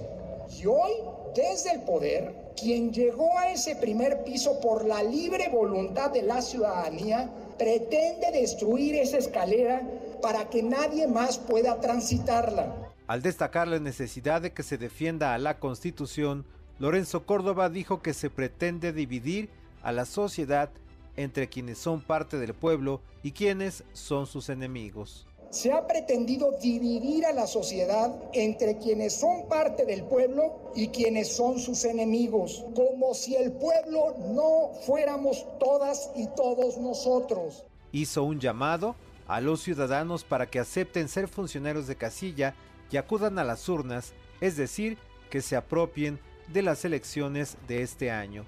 Dijo que los ciudadanos no darán un cheque en blanco a las autoridades electorales ni a los partidos políticos, por lo que van a estar atentos a su desempeño. Confiamos en las autoridades electorales, sí, pero no les hemos dado un cheque en blanco. Vamos a acompañarlas y defenderlas, pero le daremos seguimiento a cada una de sus decisiones para evitar que tengan sesgos y favoritismos. El también académico de la UNAM sostuvo que si los autoritarios no descansan, Tampoco lo harán quienes defienden la democracia, por lo que estarán en las calles las veces que sea necesario. Luis, la información, muy buenos días.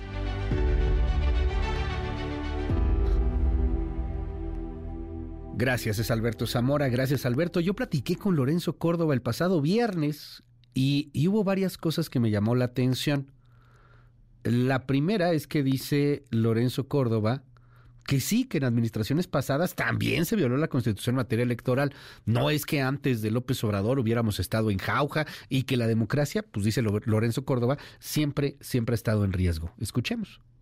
Claro que en el pasado se vulneraron las leyes electorales. Yo fui parte de un consejo en el IFE que determinó en dos ocasiones que Calderón, no que el gobierno, que Calderón había violado la constitución en esta materia. Fui parte del Consejo General del INE incluso su presidente, que determinó que Peña había violado dos veces la constitución en materia electoral y fui parte del INE también durante el gobierno de López Obrador, en el que el propio Tribunal Electoral ha señalado que en más de casi una treintena de ocasiones ha violado el presidente actual la constitución en materia electoral. Claro, tienes razón, siempre ha habido la tentación desde el poder de, pues digamos, transgredir las normas en su favor. El problema es que nunca habíamos llegado, a ver, esto que se está diciendo ahora de desaparecer a los diputados plurinominales y a los senadores plurinominales, eso lo planteó Calderón en su momento, viene desde la época del Fox, lo planteó también Peña. pero el único que se ha atrevido a presentar una reforma constitucional para desmantelar a las instituciones es el actual gobierno. Erra Chabot, te mando un gran abrazo. ¿Cómo lees todo esto, querido Erra? Buen día. Hola Luis, buen día, buen día al auditorio. Pues sí, se trató sin duda alguna de una manifestación que como tú lo decías, pues eh, la tratamos medio de esconder como una manifestación ciudadana. Sí era una manifestación ciudadana, no era una manifestación, digamos, organizada por partidos con el llamado acarreo de partidos, pero que en el fondo lo que hacía es dar el banderazo de salida a lo que es eh, la campaña de la oposición y fundamentalmente la de Xochitl. Incluso Xochitl eh, lanza ahí un video diciendo yo no voy porque pues hay que dejar que los ciudadanos solitos se manifiesten. Es una, eh, una manifestación en donde independientemente de que eh, había ciertos lemas ahí que se coreaban que no eran los que se supuestamente se manejaban, insultando o atacando al presidente de la República, finalmente lo que pues se unía o amalgamaba a una pluralidad de gente era la necesidad de que la autoridad electoral pudiese organizar libremente la elección y que no siguiese sintiéndose lo que Lorenzo llamaba el acoso el acoso hacia el propio, a las autoridades electorales.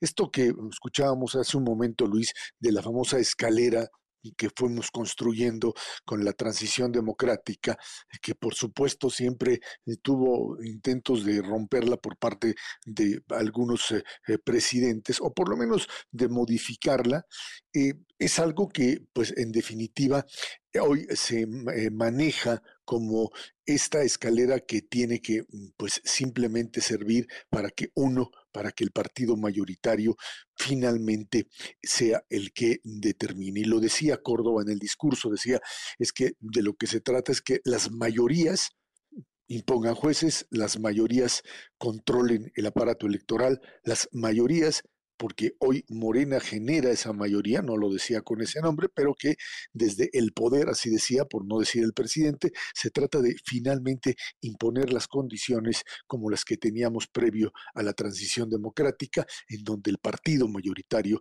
finalmente era el que determinaba absolutamente todo. Quitar plurinominales, que suena muy bonito, eh, pues simple y sencillamente lo que te hace es que el partido mayoritario tiene todo el control, absolutamente todo el control, y uno diría, bueno, pues por eso son mayoritarios, sí, pero si las minorías no tienen la posibilidad de la representación, no solo del derecho al pataleo, sino de que en un determinado momento puedan servir como parte de un diálogo. Y creo que esto es finalmente lo que eh, Córdoba mencionaba cuando decía, en la constitución cabemos todos, sí, o si no cabemos todos, pues se acaba obviamente la democracia. El problema radica en que hemos roto el eh, mecanismo de comunicación entre las estructuras políticas del país. Están los que hoy se asumen directamente como los eh, responsables de la nueva democracia o de lo que consideran verdadera democracia y los otros, la oposición, que es eh, denominada como pues prácticamente los traidores, los excluidos. Es como se hablaba en su momento en la época del prismo hegemónico, Luis, de, del Partido Acción Nacional, los místicos del voto le decían, o aquellos que representan la reacción, o sea, no eran parte de la pluralidad de una mexicanidad entendida en ese sentido. Y creo que eh, lo que sí les funcionó, más allá del, por supuesto, la movilización y el lleno del zócalo, es el hecho de que Claudia Sheinbaum, en su propio discurso de pues, eh, inscripción como candidata de Morena en el INE, haya tenido que hacer referencia específicamente a la propia manifestación para descalificarla y para decir abiertamente que ellos, y vuelven al mito fundacional, o vuelve Sheinbaum al mito fundacional de Morena y de López Obrador, decir todo lo que se hizo durante la transición, desde el 2000 en, adelante, fue eh, pues un engaño, fueron fraudes electorales, porque habla del fraude electoral del 2006, insisto y hay que volver a decirlo, 2006 fue una elección disputada, competida, cuestionada, pero no fraudulenta. Hablar de fraude en el sentido de que existiera un eh, eh,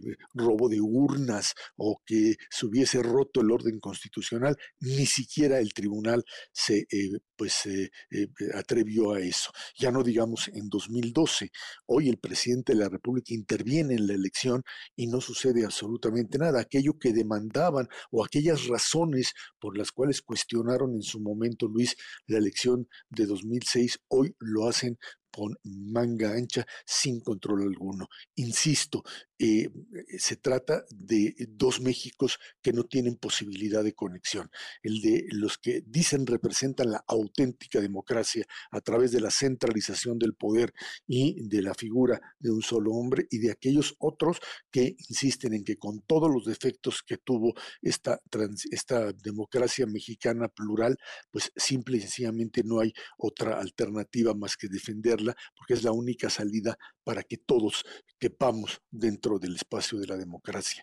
Ahí está el banderazo de salida de las dos campañas, dos campañas que no tienen puntos de contacto y que van a disputar y van a definir el México del futuro y fundamentalmente, Luis, claro. El, el, no mexicano, ¿no? El, el apropiarse como un manual populista de, de quién es mexicano y quién no es mexicano, a mí me pareció, a lo mejor exagero, la neta, sí, sí, pues, a mí me dicen en el WhatsApp de todo, a lo mejor sí exagero, pero este símbolo de la no bandera, Isra, ay, a mí me parece ese, ese no mexicano. Ustedes no son mexicanos, ustedes no merecen la bandera, ustedes eh, son la, la oposición, el presidente lo decía, quieren su democracia, yo tengo mi democracia. Y pues así arrancamos, quizá el momento más polarizante que hemos vivido en este país. 2006 se queda en brazos de pecho a comparación de lo que creo que vamos a estar viviendo los próximos meses, querido Ezra. No sé qué opinas.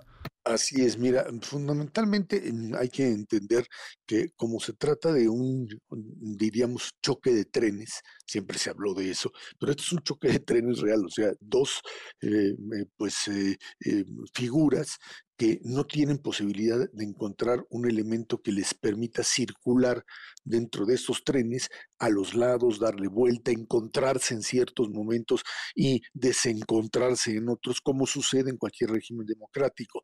Quitar la bandera es el símbolo de la bandera es nuestra y por eso incluso la respuesta de, de, de Córdoba diciendo la bandera es de todos.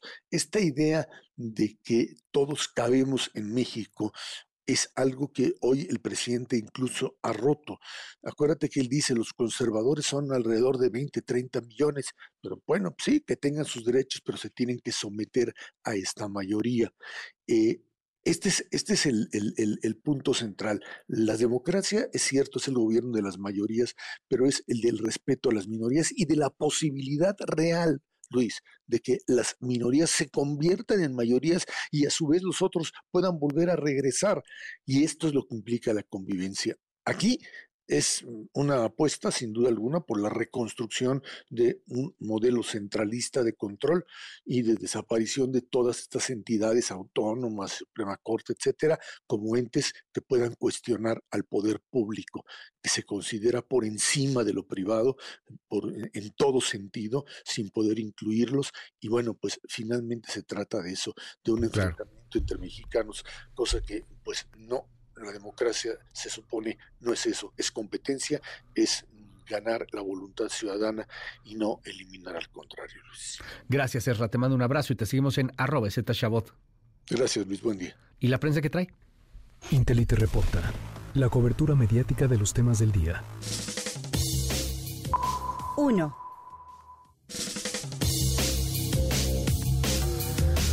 Bueno, obviamente toda la prensa mexicana se lleva eh, la fotografía tanto de Shane Baum como candidata presidencial, ya registrándose en el INE, como de la marcha de la Marea Rosa y la marcha ciudadana. La que a mí más me late, la neta, la neta del planeta es Reporte Índigo, divide la portada eh, de forma eh, horizontal a la mitad. Arriba Shane Baum, abajo la Marea Rosa. Está padre, muy provocadora de hecho Entonces, bueno, e, es la que a mí más me late, pero pues todas tienen más o menos lo mismo. O sea, de repente está Sheinbaum como que un poquito más, o, o la marea rosa como que un poquito más. Depende hacia dónde quiera usted ver. A mí la que más me latió el día de hoy en cuanto a portada, diseño gráfico, etcétera, fue justamente la de El Reporte Índigo, que pues sí, ahí pone lo que nos decía Erra o lo que todos estamos viendo vamos ya a iniciar esta campaña y vamos quizá en uno de los momentos más polarizados que tenemos en el país. Hablando de, estos temas, yo le quiero recomendar en el financiero que se aviente Enrique Quintana cinco reflexiones respecto a las marchas. Hoy Enrique Quintana lo escribe con esa eh, pulcritud y esa transparencia que lo caracteriza, pues entendiendo hacia dónde vamos en este 2024 échele un ojo, ahí está su pluma en el financiero. 2. Me voy de bolón ping-pong rapidísimo con lo internacional. The New York Times. Sí, ya sé qué frase tan viejita, ya, ¿por qué se burlan de mí? Pues sí soy chaborruco, chaborruco orgullosamente chaborruco. ¿Ya qué? Ya bien ruco. De bolón ping-pong, güey. Vámonos, de bolón ping-pong, güey. Rápido. Eh, pues qué, pues sí, bueno. Me voy rápidamente con la información internacional. The New York Times tiene en la primera plana eh, una nota fortísima sobre Alexei Navalny. Eh, viene toda la crónica, lo que vivió en los últimos meses, cómo lo, lo torturaban con el frío de menos 15 grados centígrados en las cárceles allá en Siberia, en la cárcel donde estuvo. Viene también el Via Crucis de la viuda de Alexei Navalny, Julia Navalnaya, que va a seguir la lucha de Alexei Navalny y, y que además pues no le entregan el cuerpo de su esposo. La prensa internacional, particularmente la prensa gringa, pues está muy abocada, muy enfocada en este asunto. La dictadura de Vladimir Putin mató a su líder opositor, y, lo hizo y, hoy día con total y completa impunidad.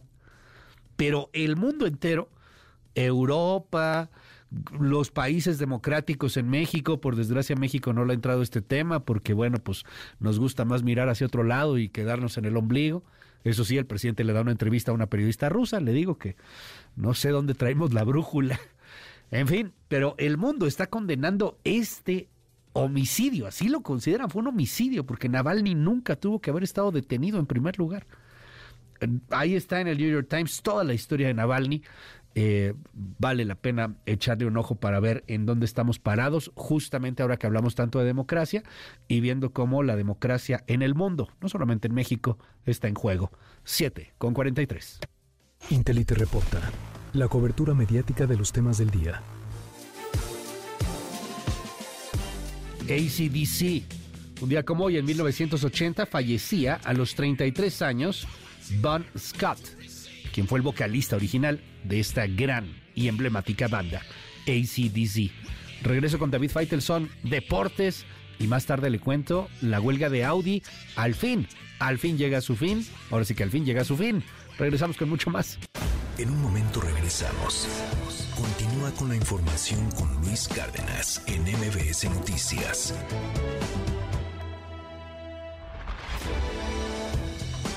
Ya estamos de regreso. MBS Noticias con Luis Cárdenas. Continuamos. MBS Deportes con David Falteson. Las 7 de la mañana con 47 minutos. David Feitelson, te mando un gran abrazo. ¿Cómo estás, David? ¿Dónde andas? Bien, Luis, ¿qué tal? ¿Cómo estás? Te saludo con mucho gusto. Dos de la tarde con 47 minutos. Aquí estamos en, en Rotterdam, en territorio de los Países Bajos. Em, y bueno, aquí estamos eh, todavía en un seguimiento muy especial con Santi Jiménez, el, el futbolista mexicano que ha tenido realmente una temporada fantástica. Ha dejado de anotar goles en los en los últimos partidos, pero bueno, yo creo que es parte del aprendizaje, tarde que temprano volverá al ritmo goleador que lo mantiene como segundo lugar en la tabla de goleo en la liga holandesa y obviamente también pendientes de lo que pase el próximo jueves cuando enfrenten el partido de vuelta de la Europa League ante la Roma en el Olímpico de Roma. El marcador está uno por uno después del partido de ida aquí en, en Rotterdam el jueves pasado. Pero eh, más allá de eso, creo que la noticia del fin de semana en el fútbol mexicano, Luis, se llama Cruz Azul. Cruz Azul. creo que hasta hasta Xochitl fue a ver el partido del, del Sí, sábado, pues, ¿no? sí. Hay como una fiebre azul, poderosa. Pues es que va en primer lugar, ¿no? O Sí, pues, eso es algo muy raro, eso es algo muy raro realmente, pero ha hecho un muy buen torneo Cruz Azul, eh, viene de ganarle un gol por cero a Tigres, el cambio de entrenador con eh, Martín Anselmi, el argentino, le ha hecho muy, muy bien, y la verdad veo mucha comunión, veo mucho orden, veo entusiasmo, veo que Cruz Azul está luchando por todas las pelotas, no quiero ilusionar demasiado a los aficionados celestes porque ya en otras ocasiones se me han caído de la cama cuando están eh, soñando, pero parece que la cosa va bien, muy bien. Y lo que va a ser mejor de todo, eh, Luis, es que tendremos el próximo sábado por la noche en el Estadio Azteca el clásico. Cruz Azul contra el América, América contra Cruz Azul. Una América que viene, por cierto, de perder el fin de semana ante Pachuca, eh, perdió por, por dos goles a uno, eh, que como que se ha detenido un poco en la inercia que tenía del campeonato, pero no deja de ser un partido realmente muy llamativo. Yo creo que se va a llenar el Estadio Azteca y bueno, veremos hasta dónde y para qué le alcanza al equipo de Cruz Azul en una prueba. Pues nada menos, ya probó con el subcampeón y le ganó Tigres, a Tigres. Y ahora va a probar con el campeón del fútbol mexicano para ver eh, realmente para qué está el conjunto de Cruz Azul. Por ahora, yo creo que los aficionados pueden eh, de alguna u otra forma ilusionarse, Luis. Oye, eh, tiene mucha simbiosis de repente lo que pasa con algunos equipos de fútbol y con lo que sucede con la clase política. ¿eh? Igualito yo lo veo. De repente hay quien se ilusiona, quien siente que ya puede y luego sopas, te caes de la cama y te das cuenta de la dura realidad. A ver qué pasa. Yo nomás lo menciono, digo, porque hay quien ya anda ahí ahorita tirando campanas al vuelo y ya la hicimos y ahora sí se van a ir y no sé qué cosas. Eh, a lo mejor no está tan fácil. A lo mejor no está tan fácil. Digo, en el caso del Cruz Azul, por supuesto, no hablo de política. De acuerdo, yo no, yo no- jamás te escuché hablar de otra cosa con respecto a este tema, Luis. Este, eh, entendiendo que, bueno, ya voy a meterme yo en temas donde no debo meterme, entendiendo que Tigres, América y Rayados, Ajá. los tres equipos que mandan, pues son los favoritos dentro de esta transformación que ha sufrido el fútbol mexicano y son los que siguen mandando. Vamos a ver si Cruz Azul realmente puede generar esa, esa ilusión. A ver qué pasa, ya estaremos ahí muy atentos. David, siempre es un gusto saludarte. Te mando un abrazo allá hasta Rotterdam. Eh, pásala maravillosamente bien. Me han dicho que, que hay unos, unas tiendas de café que son riquísimas, entonces pues igual y vale la pena darse una vuelta por ahí. Coffee shops, algo así se llaman. Sí, sí, sí, la- la- la- Sí. las voy a, las voy a, este, las voy a buscar, eh, obviamente, con un frío que bueno ya, yo, No, yo creo que he con eso se te descubierto, Luis, quita.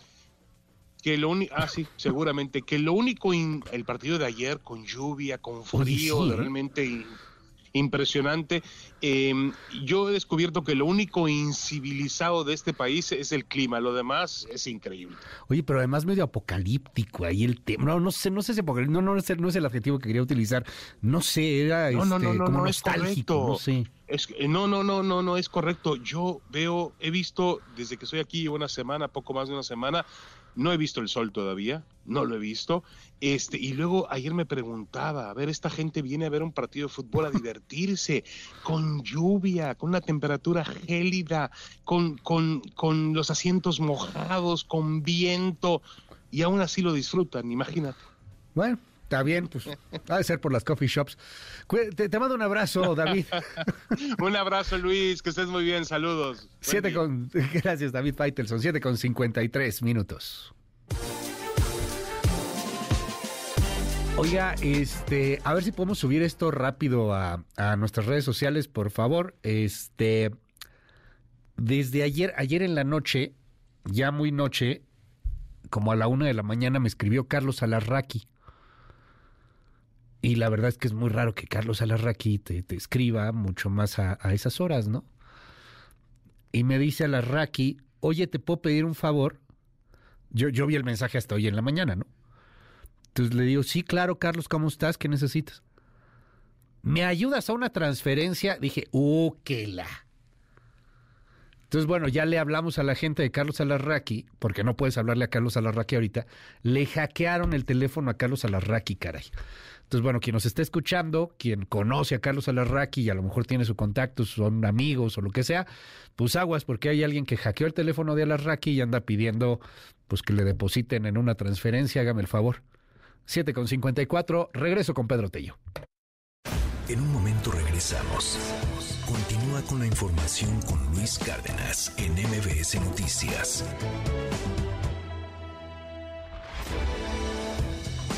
Ya estamos de regreso. MBS Noticias con Luis Cárdenas. Continuamos.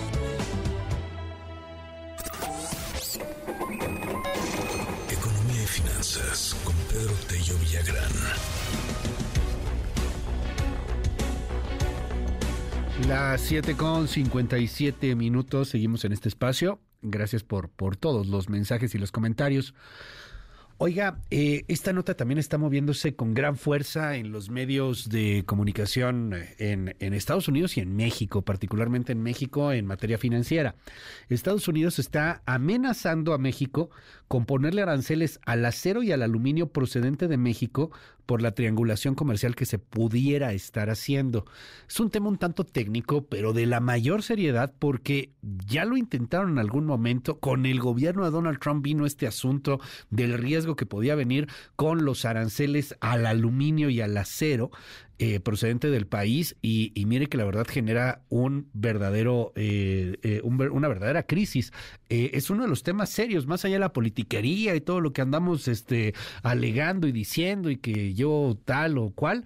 A ver, este es un asunto que tiene la mayor seriedad y debería estar en, entre las principales urgencias del gobierno por resolverse. Ojalá que se resuelva, porque que vengan aranceles al acero y al aluminio no sería nada, nada buena noticia para nosotros. Querido Pedro, cuéntanos, muy buenos días, qué gusto escucharte.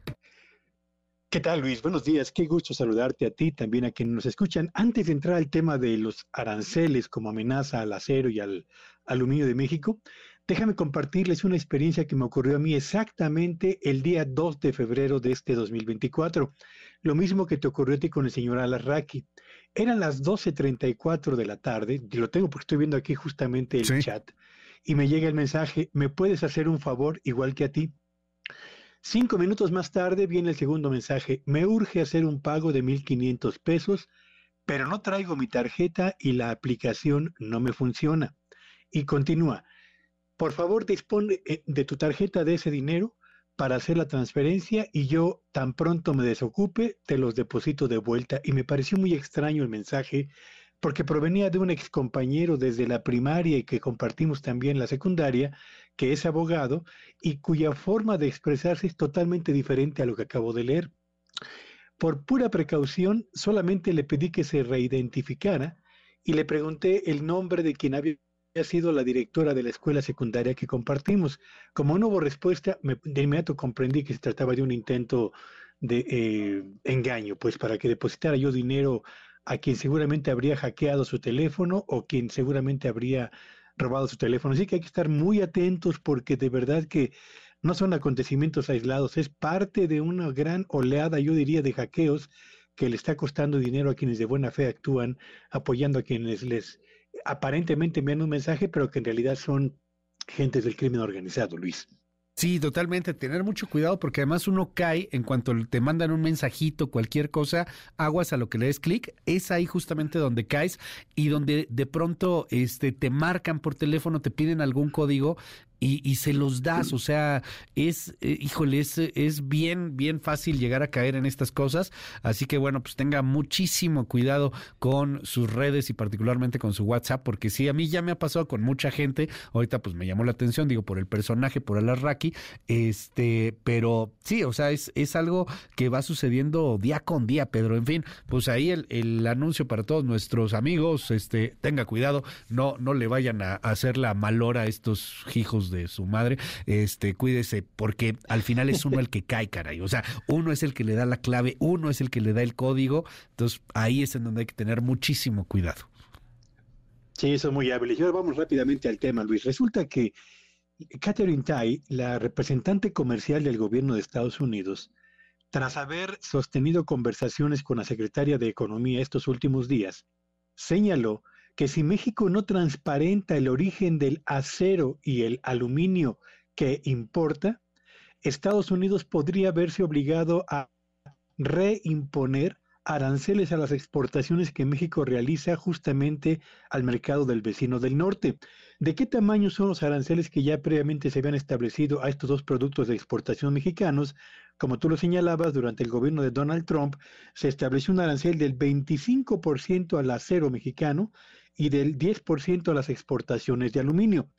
¿De qué estamos hablando? ¿Qué le preocupa a Estados Unidos? Y aquí hay una cuestión interesante para, para ubicar rápidamente el contexto, Luis. El 13 de diciembre pasado, un grupo de 14 congresistas envió una carta al gobierno de Estados Unidos solicitar que establezca un freno al ingreso de acero procedente de México porque señalaban ponía en peligro a la industria acerera estadounidense y porque el volumen de importaciones procedentes de México estaba marcando niveles históricos. Cuando me fui a revisar los datos que dan cuenta del valor de las exportaciones de acero y, de aluminio de México hacia Estados Unidos, me encuentro con lo siguiente. En el año 2020, México exportó acero y aluminio a Estados Unidos por 8 mil millones de dólares. En el año 2023, la cifra se incrementó a 13 mil 300 millones de dólares, un crecimiento significativo, pero si revisamos los datos que tienen que ver con el acero y el aluminio que México trae de Estados Unidos, nos encontramos que México importó en el año 2020 23 mil millones de dólares de acero y aluminio de Estados Unidos y que en el año 2023, el que recién acaba de terminar, el valor de esas importaciones escaló hasta los 44 mil millones de dólares. México es realmente un potencial eh, eh, oferente de acero y aluminio que puede poner en peligro a la industria acerera de Estados Unidos, no lo creo. Y me da la impresión, Luis, de que estamos frente a una presión comercial que tiene origen más en las cuestiones del ambiente electoral de Estados Unidos que en lo que puedan ofrecer las estadísticas acerca de la presencia del acero y del aluminio de México en el mercado de Estados Unidos. Pero habrá que seguir la pista este tema, porque si empiezan las presiones de los republicanos y el gobierno norteamericano se siente acechado y frente a la obligación de responder en un ambiente electoral, podríamos tener crecientes problemas en productos de exportación que son muy sensibles para nuestra economía y generadores al mismo tiempo de divisas y de importantes empleos en la actividad económica nacional. Luis, vaya tema este. Seguiremos muy de cerca este asunto. Te mando un abrazo, Pedro. Te seguimos en tu red. Sígueme en X en arroba Villagrán y que este sea un espléndido inicio de semana para todos. Muchísimas gracias, Pedro. Son las 8 con 4. MBS Noticias Luis Cárdenas. Órale. A ver, esto que estamos escuchando es Black Sabbath. Iron Man es la rola. Hoy cumple 76 años el músico británico Tony Iommi. Él es el guitarrista de Black Sabbath. Regreso con mucho más aquí a MBC Noticias. Después de la pausa platicaremos sobre el México roto de todos los días. Híjole, hay varias cosas que comentar. Una balacera brutal en Tlaquepaque, en Jalisco. Lo que pasó en Nuevo León, donde al parecer ejecutaron a una persona cercana a García Cabeza de Vaca. Y le voy a contar también lo que está sucediendo allá en Guerrero, en donde los obispos están llamando a los grupos criminales a detener a la violencia y abrir un diálogo con el gobierno. Sí, el narco con el gobierno. Los mediadores serían los sacerdotes, la Iglesia Católica. Regreso con esto y mucho más. Es MBS Noticias. Estamos en YouTube. MVS. Estamos en todas las redes. Regresamos. Ya estamos de regreso. MBS Noticias con Luis Cárdenas. Continuamos. Primeras planas. El Universal. Miles en todo el país exigen no destruir la democracia. Marea Rosa desborda el zócalo capitalino, desde donde Lorenzo Córdoba lanza un llamado a evitar una regresión autoritaria. Asistentes en distintos estados piden elecciones libres. Milenio. Particulares sacan 93 millones de litros de acuíferos al día en Ciudad de México. Cerveceras, embotelladoras, condominios, iglesias, colegios y deportivos tienen concesiones que les permiten garantizar su funcionamiento al margen de la escasez. Reforma. Aceleran búsqueda de agua para Ciudad de México. Exploran al norte de la metrópoli. Alista con agua tres pozos en Haifa. Perfora otros en Zumpango. Excelsior. Sheinbaum se registra para la presidencia. Tiende la mano a los mexicanos. La abanderada de Morena, Verde y PT se compromete a continuar con el cambio iniciado por López Obrador. La transformación tiene rostro de mujer, afirma. Animal político. Apuesta Movimiento Ciudadano por Sandra Cuevas y Alejandra Barrales para el Senado. Gibran Ramírez a diputados. La jornada. Genocidio de Israel contra civiles en la franja de Gaza. Lula. Acciones similares a las de Hitler para exterminar a judíos. El financiero. Amenaza a Estados Unidos con aranceles en acero y aluminio. Preocupa a la oficina del representante comercial de Estados Unidos incremento en importaciones de producto mexicano. El economista. Estados Unidos cuestiona opacidad de México sobre comercio de acero. Urgente que México tome medidas, advierte Catherine Tay.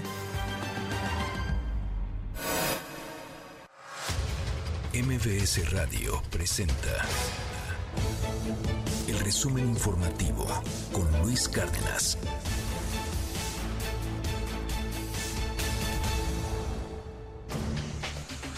Las ocho y cuarto de la mañana, vámonos con nuestra jefa de informaciones, Diana Alcaraz, con un resumen en este 19 de febrero 2024. Diana, qué gusto verte, ¿cómo estás? Hola Luis, buenos días, buenos días a todos los que nos ven y nos escuchan. Y sí, vamos con un primer resumen informativo, y es que desde Puebla el presidente López Obrador criticó a los organizadores de la Marcha por Nuestra Democracia al asegurar que fueron quienes se beneficiaron con la corrupción y ahora se disfrazan de demócratas. Escuche.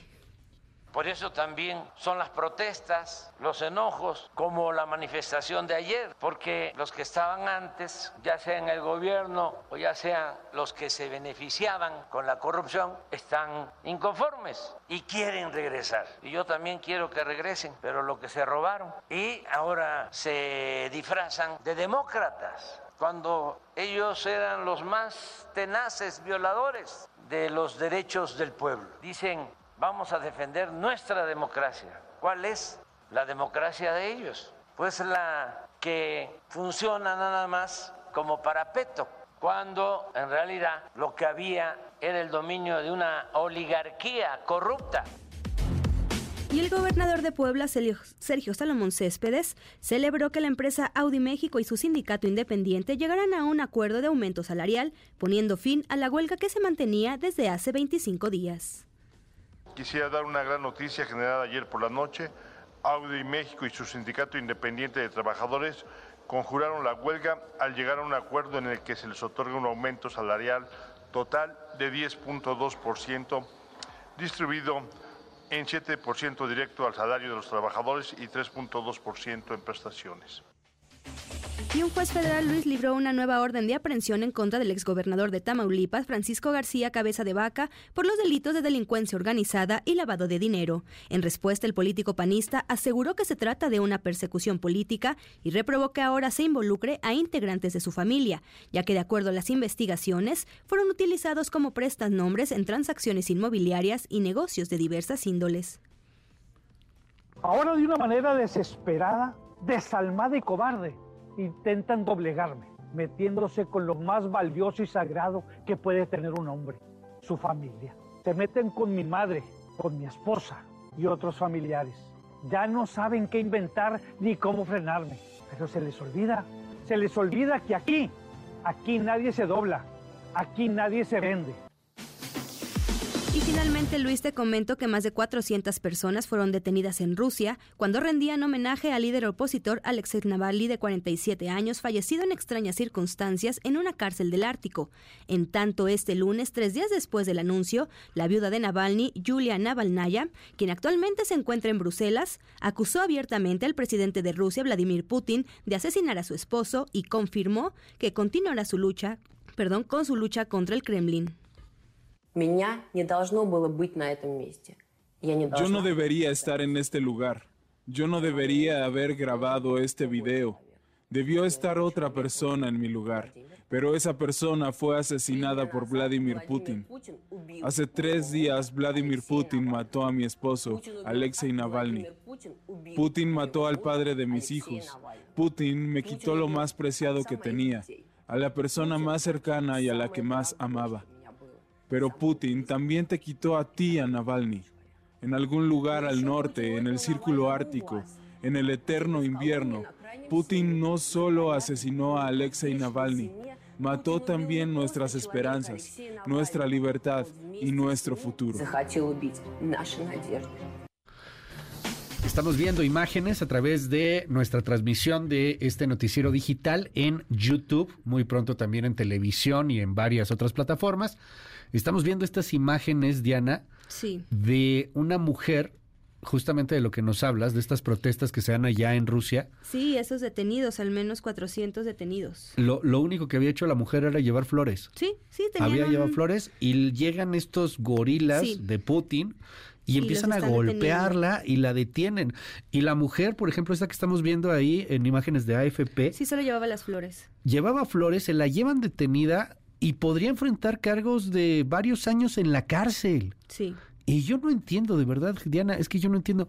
Hay gente que defiende esto. como... Sí, sí, sí. Digámoslo, pero como aquí damos entrevistas a... Sí, aquí damos entrevistas a, los rusos, rusos. y todo ese rollo, pero hay gente que defiende eso que dice, Sí. es que eso debería de ser, es que Putin tiene razón. Están metiendo a la cárcel a un opositor, es como si metes a la cárcel a la gente ahorita del PAN o del PRI o del PER. Sí. Ah, luego sí lo quieren hacer. Sí, sí, es así. No, no, ya, ya, ya, ya le dimos una, una nota anterior, pero sí, luego, y justo ahora la esposa de, de este opositor ruso dice, pues, ahora yo voy a seguir con este, Claro. con este activismo que, que era este lo que hacía, ¿no? Y incluso en algunas entrevistas, este Navalny en algún momento decía, mi esposa tiene una mente más radical a la mía. Sí, claro. Entonces, este, Bueno. pues ahora veamos que, cuál es el papel que ella es el ¿Cómo que, el que va a desempeñar. Ahora se encuentra en Bruselas, va a tener reuniones con algunos funcionarios ahí en la Unión Europea y hace estas declaraciones y abiertamente eh, acusa a Vladimir Putin. El viernes escuchábamos el audio donde decía, no sabemos todavía, se está dando la información, todavía no está confirmado, pero... Sí, tres claro. días después ya acusa abiertamente a Putin de haber asesinado a su esposo. Gracias, Diana. A ver si, si al ratito en el siguiente resumen nos cuentas un poquito lo que está pasando con la mamá de Navalny. Sí, que no encuentran el cuerpo. No encuentran el cuerpo. Ha ido o sea, a varias morgues y no, no, bueno, eso dice que no lo encuentran, ¿no? Más bien no la dejan entrar para que ella pueda, este, pues identificar el, el cuerpo de su hijo. Imagínate el viacrucis de estar en Siberia buscando cárceles y, y lugares, además siendo la mamá del paria Sí. que, que mató el régimen y, y el sufrimiento de la señora por estar buscando el Por cuerpo de buscando. Navalny. Y lo peor, Luis, el gobierno de Rusia, que es lo único que ha dicho, vamos a hacer una investigación. Solamente. Ah, pónganse un espejo y ahí van a descubrir quién fue el culpable. en sí, fin. más, más adelante les damos más información, Luis. Diana, gracias. Te seguimos en tu red. Gracias a ti, Luis. Me pueden encontrar en Twitter como Diana Alcaraz de. Gracias, es Diana Alcaraz. Son las 8 con 22 minutos.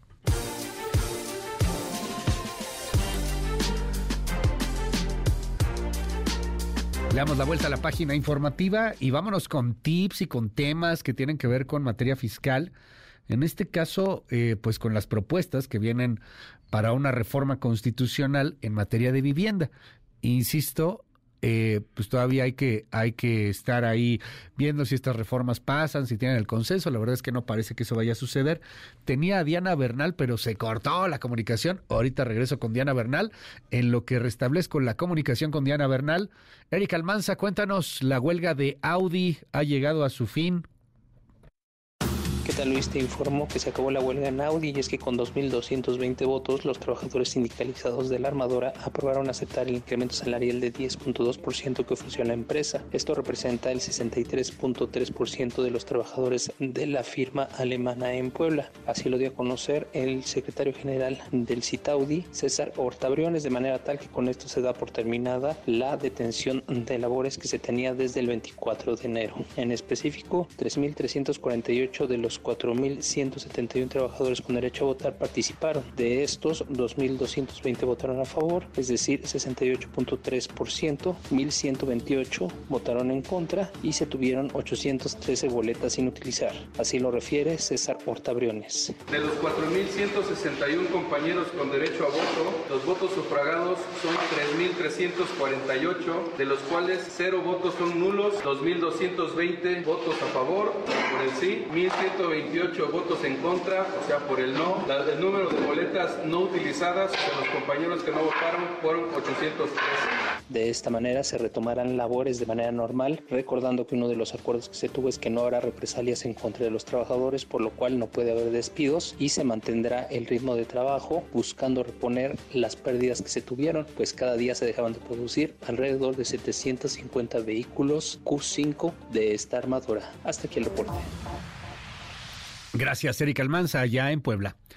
Ahora sí, Diana Bernal, te mando un gran abrazo. ¿Cómo estás, Diana? Cuéntanos de esta propuesta de reforma constitucional en materia de vivienda. Buen día.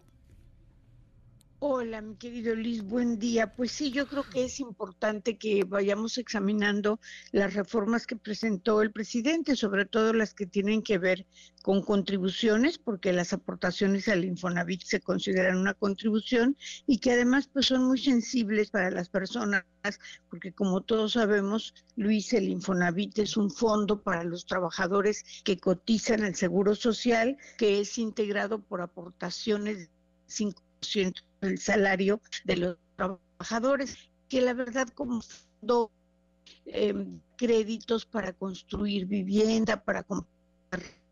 No, tengo problemas en la comunicación con Diana Bernal. A ver si logramos retomar la comunicación con Diana en estos momentos. Si no, este, eh, si no, bueno, pues dejamos un poco pendiente aquí la, la conversación. Eh, lo que pasa es que Diana está de viaje, entonces tengo un problema ahí en la en el enlace telefónico con Diana Bernal. Una disculpa, ya sabe que luego nos juega así la tecnología. 8 de la mañana con 25 minutos.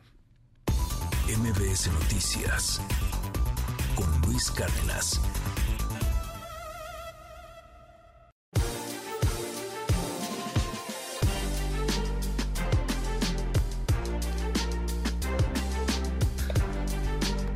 Dejo ahí nada más un pin pendiente la conversación con Diana Bernal. Le mando un gran abrazo. No es que anda ahorita de viaje y de verdad que el enlace fue muy, muy complicado. Eh, le mandamos un, un, abrazo a Diana Bernal. Pronto volvemos a platicar con ella justamente con este tema que dejamos ahí pendiente. Vámonos con más información. Información del México roto de todos los días. A ver, ¿usted se acuerda que Celso Ortega, quien fue mando del cártel de los Zetas, actual líder de los Ardillos, le aseguró a Loret de Mola en Latin Oz que él había tenido órdenes y sabía que en 2006 le habían dado dinero los narcos a López Obrador. Y se armó tremendo relajo. Escuche. Supuestamente Andrés Manuel López Obrador siempre ha sido de la mafia y a mí me consta, hace tiempo cuando yo anduve en, Michoacán, a la llegada del Z42, llega el Z42, me manda a traer a Nueva Italia, ya andaba en pleito con Nazario Moreno, alias El Chayo, y me manda a traer allá en Nueva Italia y me dice que tenía yo que venir a mi región a hacer política por Andrés Manuel López Obrador, porque ellos estaban pagando la campaña presidencial de Andrés Andrés Manuel López Obrador por el PRD. Entonces él dijo que una vez ganando Andrés Manuel López Obrador era de los Zetas todo el país porque Andrés Manuel se los iba. ¿Y quién es Celso Ortega? Bueno, Celso Ortega, además de ser líder de los ardillos, también es una especie como de político de los narcos en esta región. Y Celso Ortega, también hay que decirlo, es uno de los principales afectados debido a los acuerdos que señalan obispos y sacerdotes se han hecho actualmente en Guerrero, pero con otros líderes criminales.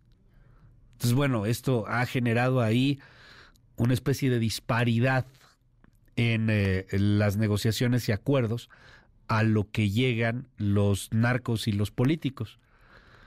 El eh, pasado viernes platiqué con el obispo emérito de Chilpancingo, Chilapa, Salvador Rangel, y, nos reveló varias cosas bien interesantes y muy fuertes. Una de ellas fue justamente sobre Celso Ortega. El obispo nos dijo, a ver, Celso Ortega Celso Ortega está resentido con la 4T. Quizá de ahí vengan las declaraciones, así lo dijo el obispo. Ya desde ayer la gente se mueve, la gente está más tranquila y fue mi mensaje, alguien se los tenía que decir y yo precisamente aproveché los medios de comunicación para decirles que la gente estuviera tranquila, que se había hecho esta tregua y esto seguir, seguir adelante. Lo mismo yo le puedo decir a usted. Hay una posibilidad de pacificar la parte norte del estado, pero yo, eh, yo quisiera pues hablar con alguien del gobierno, alguien que me haga caso, porque yo tengo la promesa de los jefes de allá de pacificar, pero eh, con una condición. Esto está bien cañón, ¿eh? Porque hay una condición política que se está poniendo sobre la mesa y que de hecho incluye a gente importante dentro de, dentro de Morena. Ahorita les saco el audio de el obispo hablándonos sobre Celso Ortega, porque este audio que acabamos de escuchar no era el que le quería presentar necesariamente. Lo que sí es que insistimos en ese llamado que hizo el obispo la semana pasada en este espacio. Al gobierno federal o al gobierno estatal hay una manera de pacificar la zona norte. Y sí, estamos hablando de Pax Narca. Y sí, estamos hablando de negociaciones con el crimen organizado. ¿Lo van a tomar o no lo van a tomar? El mismo presidente ha dicho que ve bien este tipo de negociaciones y este tipo de acuerdos, ¿no? Dice que ve bien que estén ahí trabajando los sacerdotes. Entonces, bueno, pues si ya va esto casi que con la venia presidencial, vamos a ver si le hacen caso al obispo y si lo contactan, como él nos decía, para poder pacificar la zona norte de Guerrero. ¿Qué declaraciones? La entrevista completa está en mbsnoticias.com. Por cierto, hablando de Celso Ortega, pues la Fiscalía General de la República, después de las declaraciones y el escándalo de la semana pasada, inició los trabajos para localizarlo y detenerlo. René Cruz. Luis, buenos días. La Fiscalía General de la República inició los trabajos para localizar a Celso Ortega Jiménez, el Ardilla Mayor, para que ratifique y compruebe sus declaraciones sobre el financiamiento que recibió de parte de los Zetas el hoy presidente Andrés Manuel López Obrador para su campaña del año 2006. La FGR detalló que en los diversos expedientes penales que se le siguen a la organización criminal de los Ardillos, se abrió de inmediato un desglose con el objeto de que Ortega Jiménez, supuesto líder de esa agrupación, se ha localizado para que en su caso ratifique y compruebe debidamente las afirmaciones que realizó a un medio de comunicación. Mientras eso se logra, la FGR exhortó a Celso Ortega para que también de inmediato y por el medio idóneo más práctico al que tenga acceso, le haga llegar todos los datos y pruebas que le den sustento y credibilidad a su declaración. Luis, el reporte que tengo, muy buenos días. Gracias, René Cruz, las 8 con 31 minutos. Bueno, en más sobre el México roto de todos los días, le cuento varias cosas que están pasando en el país. La primera, el domingo, ayer, se registró un ataque armado en un restaurante al interior del hotel Safi Valle Oriente, en San Pedro Garza García. Las autoridades no han dado muchos detalles de cómo ocurrió el ataque. Lo que sí es que llegaron grupos armados, hombres armados, mataron a un tipo y, quedó otro lesionado. En este momento se está moviendo con mucha fuerza la información en torno a que el tipo que mataron era nada más y nada menos que un operador financiero del ex gobernador del PAN en Tamaulipas, Francisco García Cabeza de Vaca. E, eso se está moviendo en estos momentos en la prensa especializada en temas de crimen organizado, porque el asesinato al parecer tuvo una intención política vinculada también con el crimen organizado. Lo único que le estoy diciendo y los hechos concretos son, en este momento, la persona que fue asesinada trasciende que era operador financiero de García Cabeza de Vaca. Esto pasó en Nuevo León. Pero no nomás pasa esto, es que hay tanta información del México roto que de repente se nos va. A ver, le cuento. En Tamaulipas, un enfrentamiento entre civiles armados y elementos de la Sedena en Miguel Alemán dejó como saldo 12 presuntos agresores muertos. Y luego, en Cortázar, Guanajuato, un comando armado atacó a un par de policías municipales y plagiaron y mataron a una mujer policía. Esto pasó en Cortázar, Guanajuato. En Tlaquepaque, Jalisco, ayer en la madrugada, fueron asesinados seis jóvenes, entre ellos cuatro menores de edad y otros dos que resultaron heridos de gravedad. Escuche lo que dice el fiscal de Jalisco, Luis Joaquín Méndez Ruiz. Las edades aquí en el lugar es una femenina de 14 años, otra femenina de 15 años, un masculino de 14, otro masculino de 15 eh, y dos adultos de 20 a 23 años. Las personas que están lesionadas también son adolescentes de 14 y 15 años respectivamente. Son edades preliminares que nos dan algunos familiares o conocidos que se aproximaron aquí al lugar. Las 8.34, un respiro.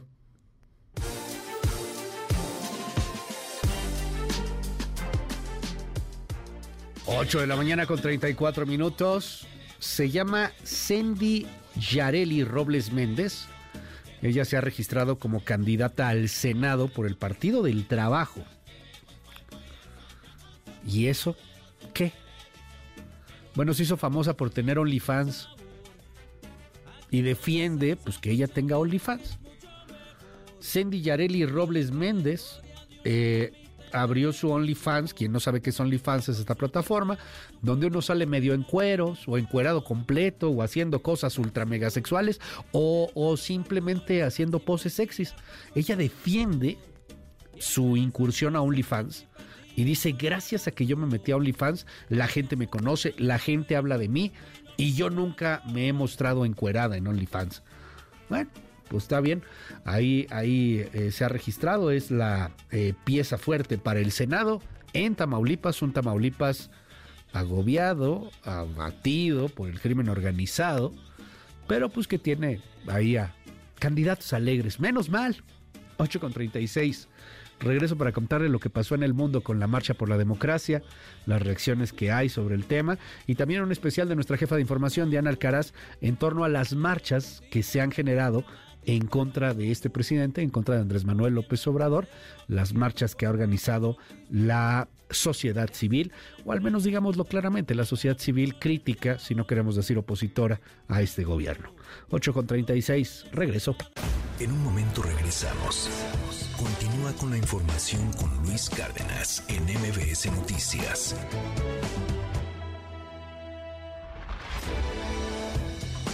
Ya estamos de regreso. MBS Noticias con Luis Cárdenas. Continuamos.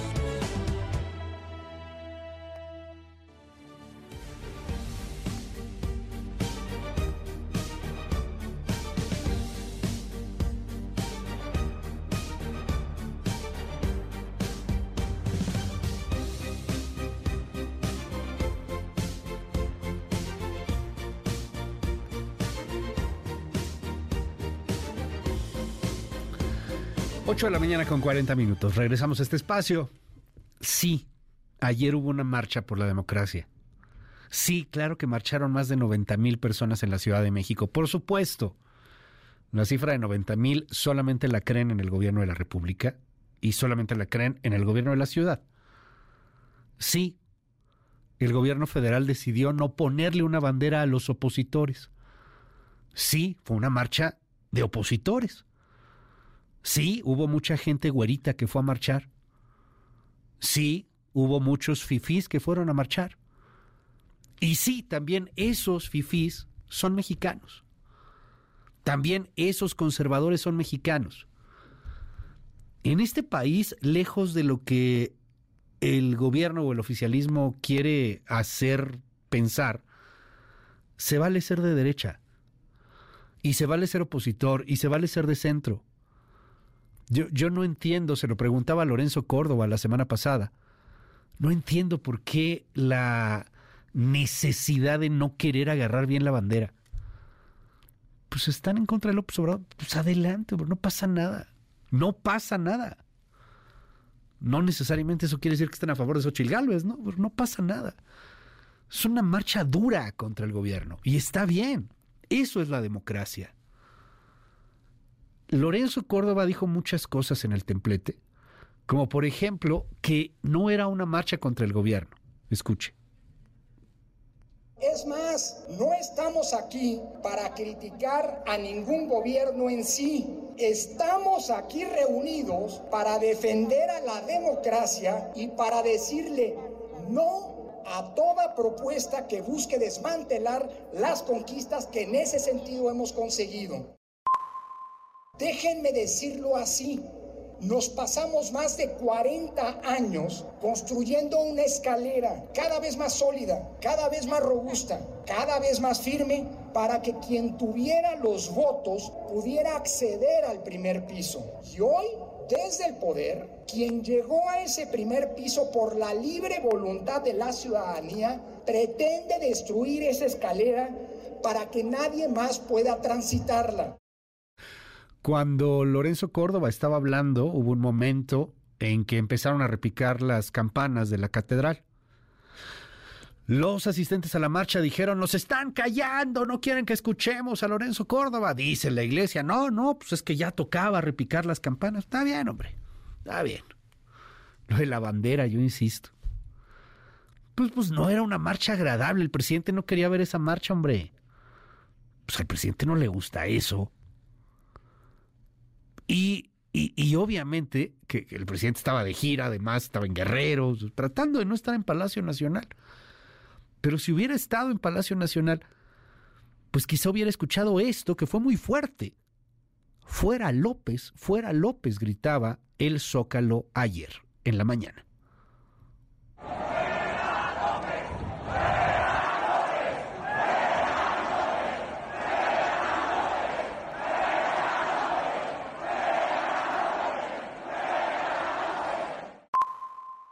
Pero miren, compañeras y compañeros, esto es, esto es importante. No solo tiene que entender que no es candidato. Miren, en 34 ocasiones el Tribunal Electoral ha sancionado al presidente por violaciones a la ley. 34 ocasiones. ¿Y qué pasa? Nada, a la siguiente lo vuelve a hacer y lo vuelve a hacer y quizás baje publicaciones viejas que ya no importan, que ya tuvieron su efecto. Es, miren, es, Narco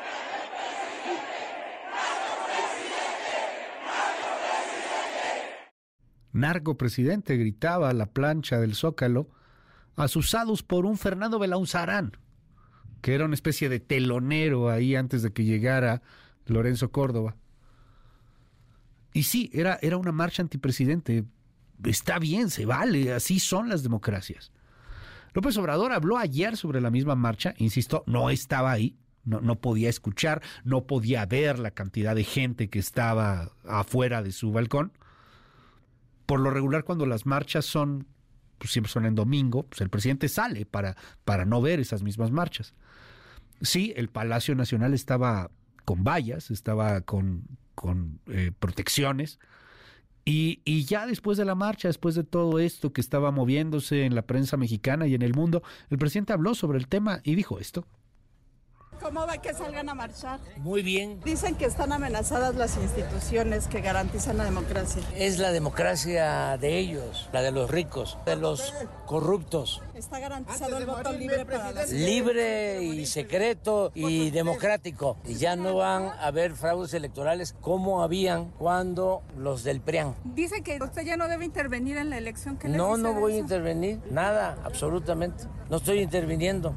Nada más que tenemos que garantizar que sea el pueblo el que elija a sus autoridades. Y ellos lo que quieren es que las minorías sean los que elijan a los presidentes, porque quieren tener peleles, títeres y quieren seguir robando. ¿Descarta elección de Estado, presidente? No, ya eso ya se terminó, eso se aplicaba cuando nos robaron la presidencia. Todos los que fueron hoy se quedaron callados con los fraudes. Celebro que digan nuestra democracia. Sí, es la de ellos, es la de el poder sin pueblo. Hay confianza en el pueblo de México. No hay nada que temer. Qué bueno que existen estas manifestaciones. Vivimos en un país libre. En una dictadura no se podría. Ay, aguas. Digo, a mí, a mí me, me llama la atención. Nuestra democracia, su democracia, mi democracia, no, la democracia es de todos. Chairos y fifís. López Obradoristas y anti López Obradoristas. La democracia es de todos. La libertad es de todos. Cuando no hay libertad pasa lo que está pasando en Rusia. Matan al líder opositor y si te atreves a protestar o a llevarle flores al líder opositor, llegan unos gorilas, te agarran a golpes y te meten a la cárcel. Eso no es México. Y yo creo que nadie quiere que México sea eso. México tiene una democracia, una. No la de López Obrador y la de anti López Obrador, una. Es la de todos. Es la de todos. En el país hubo marchas, no solamente en la Ciudad de México.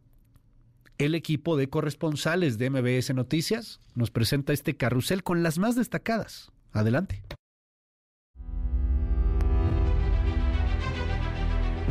Buenos días, Luis. Guadalajara se sumó a la Marcha Nacional por la Democracia y reunió a cerca de 50 mil personas que marcharon y exigieron un voto libre y autonomía en las instituciones de México, principalmente en sus organismos electorales. La marcha inició a las 10 de la mañana en el Jardín de San Francisco, entre Prisciliano Sánchez y Paseo Alcalde, para terminar con una concentración en Plaza Juárez. Las personas que encabezaron la marcha mostraron una gran lona que decía, nuestra democracia no se toca, mientras otros más traían consigo la bandera de México y portaban pancartas que decían, entre otras leyendas, democracia sí, autoritarismo no. Habla el presidente de Ciudadanos MX, Pedro González. Cerca de 50 mil personas en Guadalajara y más de 115 ciudades en el país y en el extranjero están presentes y diciendo, nuestra democracia no se toca. Los ciudadanos libres seguiremos luchando hoy y siempre por mantener nuestra democracia. Seguiremos luchando. Saldremos a votar libremente el 2 de junio. En Plaza Juárez, donde concluyó la marcha, hubo solo una oradora y fue Carla Magaña, una estudiante que invitó a los jóvenes a jugar un papel crucial en el futuro del país, ya que hasta ahora su participación es mínima. Pidió no dejarse sorprender por los programas sociales que promueve el gobierno federal. Hasta aquí el reporte desde Jalisco. Buenos días.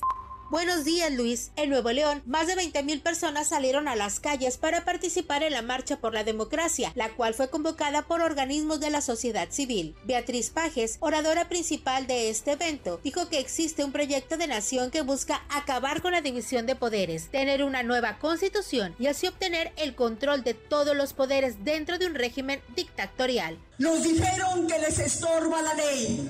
Quieren hacer otra a su medida para no tener que rendir cuentas a nadie. Nos están diciendo todos los días y con todas sus letras que quieren hacer de México una Nicaragua, una Cuba o una Venezuela. Y no se lo vamos a permitir.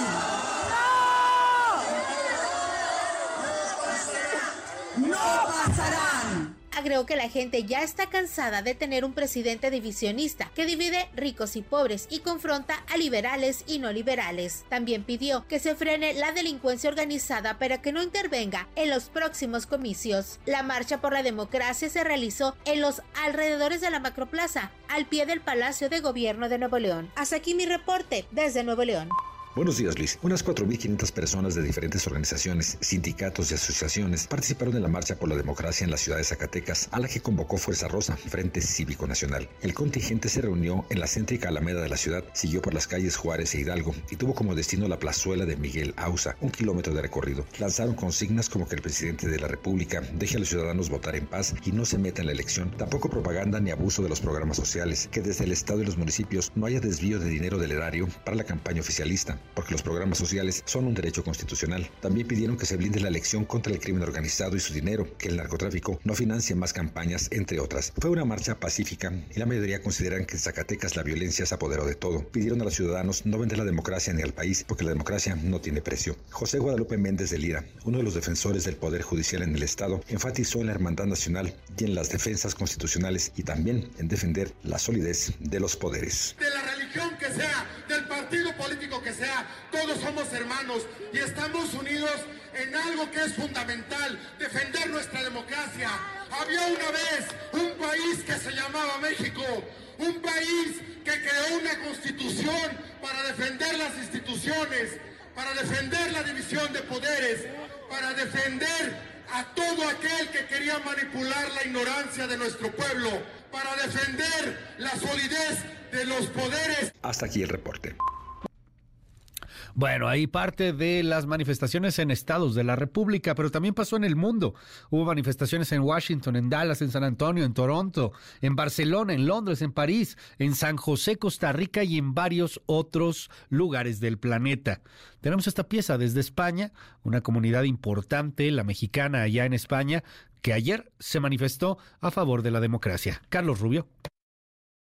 Buenos días, Luis. Varias decenas de personas se reunieron ayer a las puertas de la casa del embajador mexicano en Madrid, así como frente al Consulado de México en Barcelona, para apoyar la marcha convocada por organizaciones civiles con el objetivo de defender las elecciones del próximo 2 de junio, reclamar que el gobierno no intervenga y que se permita al Instituto Nacional Electoral trabajar con independencia. En la capital española, la convocatoria reunió a un grupo de ciudadanos mexicanos quienes ataviados con algún elemento rosa y portando banderas mexicanas y carteles destacaban que en democracia ni un paso atrás e intentaron que el embajador mexicano Quirino Ordaz Copel escuchara personalmente su mensaje, lo que finalmente no ocurrió. Entre los manifestantes había mexicanos residentes en España, así como muchos jóvenes que realizan estudios en universidades españolas, todos ellos preocupados por la defensa de un voto libre que permita a nuestros ciudadanos decidir quién dirigirá los destinos del país en el próximo sexenio. En ese sentido, los manifestantes advirtieron de una supuesta amenaza que hay contra la democracia mexicana de cara a los comicios presidenciales por parte del gobierno de Andrés Manuel López Obrador, quien según ellos está tratando de intervenir en dichas elecciones. Las dos manifestaciones en España transcurrieron sin incidentes, pese a que no se habían comunicado previamente a la delegación del gobierno español en Madrid, por lo que transcurrida media hora, elementos de la policía española los conminaron a disolverse bajo la amenaza de que en caso de no hacerlo podrían recibir sanciones administrativas. Por último, cabe señalar que la concentración de Madrid no asistieron los expresidentes de México, Felipe Calderón y Enrique Peña Nieto, quienes se sabe que residen en la capital española. Hasta aquí el reporte desde España, Luis.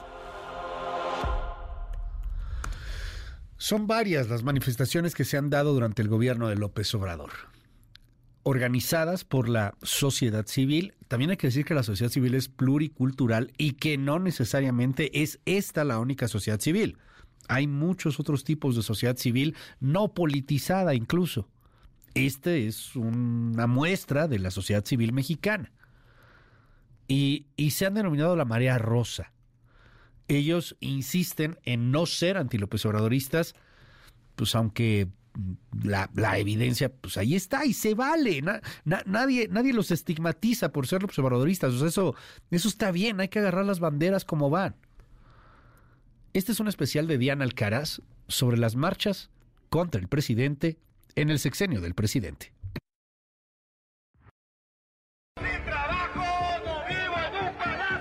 Por tercera ocasión, miles de ciudadanos inundaron el zócalo capitalino y se congregaron en otros estados del país para defender la democracia, exigir elecciones libres y rechazar las intenciones del presidente López Obrador de desmantelar los órganos autónomos. Con el respaldo de más de 200 organizaciones civiles, entre las que destacan el Frente Cívico Nacional, Sí por México, Poder Ciudadano, Sociedad Civil México, UNE México y Unidos por México, la marcha por nuestra democracia se replicó en al menos 100 ciudades de todo México y en algunos países de Europa, así como en Estados Unidos.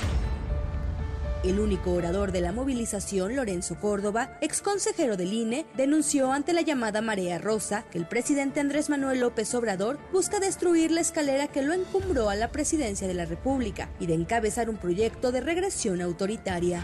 Desde el poder, ese primer piso por la libre voluntad de la ciudadanía, pretende destruir esa escalera para que nadie más pueda transitarla. Estamos frente a un proyecto de reinstauración autoritaria que quiere regresarnos a las épocas de un partido hegemónico que pretende revertir muchas de las conquistas democráticas que se han conseguido y que fueron precisamente las que les permitieron llegar al poder. Y como ya es costumbre, el presidente López Obrador desestimó la movilización y llamó alcahuetes a los asistentes. Además, negó que durante su gobierno se ponga en peligro la democracia. Es la democracia de ellos, la de los oligarcas, la de los ricos la democracia de los corruptos y nosotros lo que queremos es que haya la democracia del pueblo. O sea, no queremos poder sin pueblo. Pero no es la primera vez que la marea rosa se apodera de las calles. El INE no se toca, el INE no se toca. El 13 de noviembre del 2022 se realizó en todo el país la marcha en defensa del Instituto Nacional Electoral y en contra de la reforma electoral, la cual partió del Ángel de la Independencia hasta el Monumento a la Revolución. De acuerdo a las autoridades capitalinas, la manifestación reunió a 12.000 personas. Sin embargo, los organizadores aseguraron que fueron más de 200.000 los asistentes.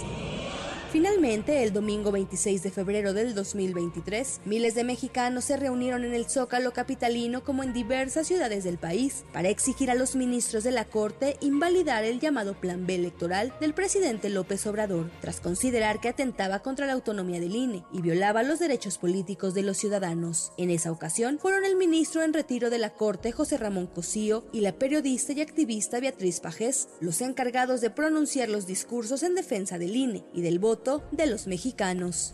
Ni el zócalo, ni el país es de un solo hombre. México es de todos o no es de nadie. Callar, callar nos haría cómplices de un crimen de Estado en contra de la democracia. Para la primera emisión de MBS Noticias, Diana Alcaraz. En un momento regresamos. Continúa con la información con Luis Cárdenas en MBS Noticias.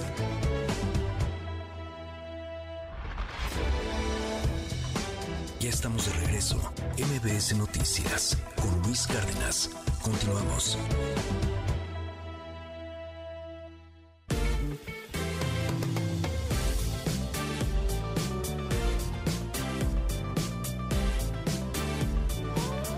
Las 9 de la mañana con un minuto, Citlali Sainz, ¿cómo van los mercados? Buenos días. Hola Luis, buenos días a ti, buenos días también a nuestros amigos del auditorio. Te comento que hay bajo volumen de operación debido a que en Estados Unidos se está celebrando el Día de los Presidentes, entonces no hay operaciones, pero está perdiendo el S&P V de la Bolsa Mexicana de Valores 0.06%, se cotiza en 57.094.07 unidades.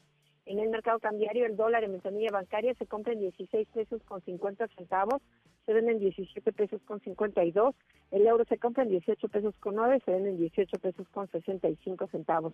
El precio promedio de la gasolina magna en la República Mexicana se ubica en 22 pesos con 35 centavos por litro. La rojo premium en promedio se compra en 24 pesos con 24 centavos.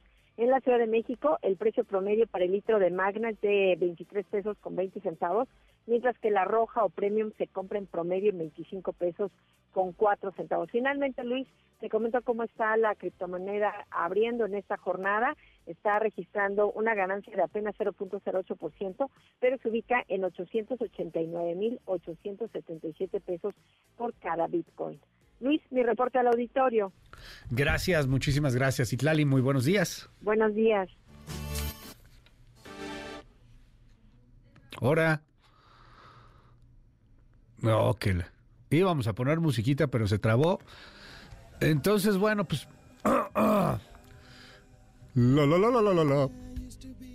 Ay, qué bueno, ya pusiste musiquita, ya nos salvamos. Sí, yo ya estaba, ¿eh? No, yo ya. Éntrale, que, que empezamos el lunes así.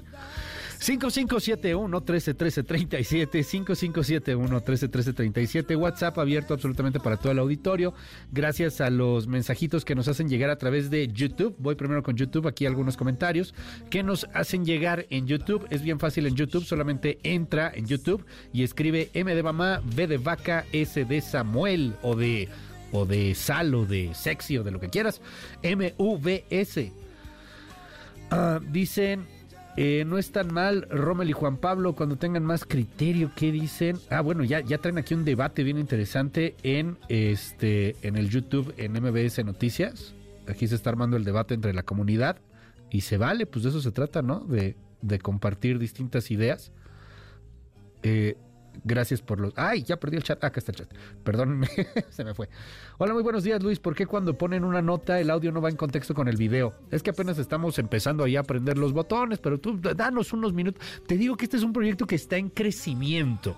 Hazte cuenta que ahorita somos un bebé y ahí vamos creciendo poco a poco va a ser una especie de bebé mutante porque esto tiene que crecer en friega. Entonces, bueno, pues ahí va, por eso un bebote, un bebote, sí va a ser algo así. Estamos, estamos haciendo esta producción de un noticiero digital y ahí vamos creciendo, y ahí va, y ahí va. Y somos parte de esto. Entonces, ahí va. todo, eso lo estamos, eso lo estamos tomando en cuenta. Este, nos dicen aquí, siguen con la misma cantaleta de un fraude que nunca pudo comprobar. Ay, el presidente, eso lo dice aquí. RRHH Alianza. Eh, Romel Andrade, nunca dije que estuvieran mal, sino que hay gente que, la, que sí necesita y otros no. Están hablando, eh, creo que sobre el tema de la pensión, si no me equivoco. El problema radica en que los de la izquierda se creen dueños de las calles y de las movilizaciones sin aceptar que quienes no coinciden en su postura también tenemos el derecho a manifestarnos. Lo dice aquí también Darío Armaiz en el YouTube. Vámonos al WhatsApp 5571 131337 5571 131337. Luis, buenos días. Lo preocupante es que la marea rosa crece, pero ¿piensas que en realidad todos ellos van a votar por Xochitl? Creo que nos faltó candidata en la oposición. Pues los de la, los de la Marea Rosa, yo creo que sí, la mayoría va a votar por Xochitl Galvez. Yo creo que sí. A lo mejor algunos votarán por, por Álvarez Maínez, pero son la minoría. Dudo que los de la Marea Rosa voten por Sheinbaum. O sea, por eso Sheinbaum pues hasta se lanzó contra los de la Marea Rosa, ¿no? Contra los ciudadanos que fueron a marchar y les dijo que dónde estaban cuando había fraudes electorales. Puro ruco apestoso ayer, puro macho. Oh, la. Puro blanco, dicen aquí, bueno. Saludos desde Nueva York. ¿Cómo está el asunto de votar desde acá? Ojalá puedan ayudarnos con mucho gusto. Vamos a, platicar sobre el voto en extranjero. ¿Sí, cómo no? Todos tenemos la, la, libertad de votar por quien se nos pegue la gana. México es de todos. ¿Cómo que no? Claro que sí. Ándale, aviéntate una canción a capela. Es que ando ronquito. ando, ando ronquito ahorita y además como un poco mormado. Bueno, un mucho mormado. Este, el PRAN quiere hacer que si pierden la presidencia es por algún tipo de fraude, cuando todos sabemos que Claudia va a ganar por mayoría. En Sinaloa, la marcha en las tres principales ciudades fue enorme. ¿Por qué no cubrieron Sinaloa? Mira, quisimos cubrir varios estados, la verdad es que son 32, entonces hoy escogimos así rápidamente, nos fuimos con tres, imagínate. Y, bueno, vamos a ver cómo, cómo le hacemos. Este, desde ayer se quedó congelada la imagen, no se ve bien en TV. Ah, ahorita vemos qué pasó. Este, pues sí, para eso les pagan, este, para mentir, se llevan la chuleta a casa. Eh, dicen aquí, creo que es una respuesta a las muchas provocaciones, insultos y desprecios del presidente. 5571-131337, 5571-131337. Gracias por los comentarios. Aquí nos hacen algunos, algunos señalamientos técnicos, ahorita lo checamos. Me encanta tu nota y no sabes cómo me divierto. Nosotros también, de verdad, y lo hacemos con mucha pasión. 9 con 7, voy a una pausa. Eh, después de la pausa, permíteme, perdóneme si hablo medio gangoso, la verdad es que ando un poco mormado, me empecé a mormar ahorita. Ay, el frito, cuídese. Después de la pausa, este, voy a platicar con el director del Monte de Piedad. ¿De qué hablaremos con el director del Monte de Piedad? De la huelga que hay en el Monte de Piedad. Si usted tiene ahí prendas, si dejó algo empeñado, bueno, pues el director de Monte de Piedad por la huelga nos va a decir, ah, no hay problema, o, o, tiene que hacer el refrendo, o no lo tiene que hacer, o dónde deposita, o no paga, o sí paga. Ahorita platicamos. Entonces, cualquier duda que tenga con respecto al Monte de Piedad que está en huelga, escríbame en el 5571 131337 5571 131337 WhatsApp para todos. Regresamos, son las 9 con 8. Ya estamos de regreso. MBS Noticias con Luis Cárdenas. Continuamos. MBS Radio presenta el resumen informativo con Luis Cárdenas.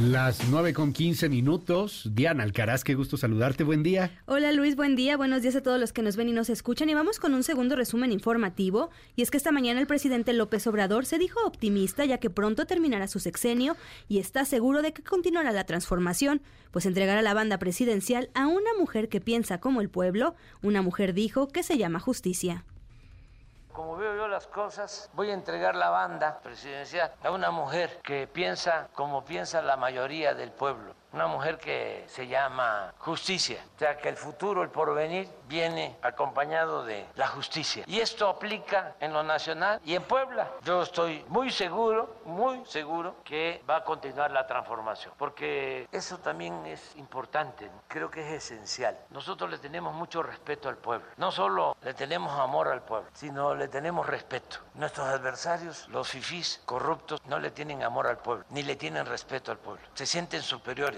son clasistas, son racistas. Por eso no entienden lo que está pasando y se enojan mucho y empiezan a insultar narco, dictador, naco.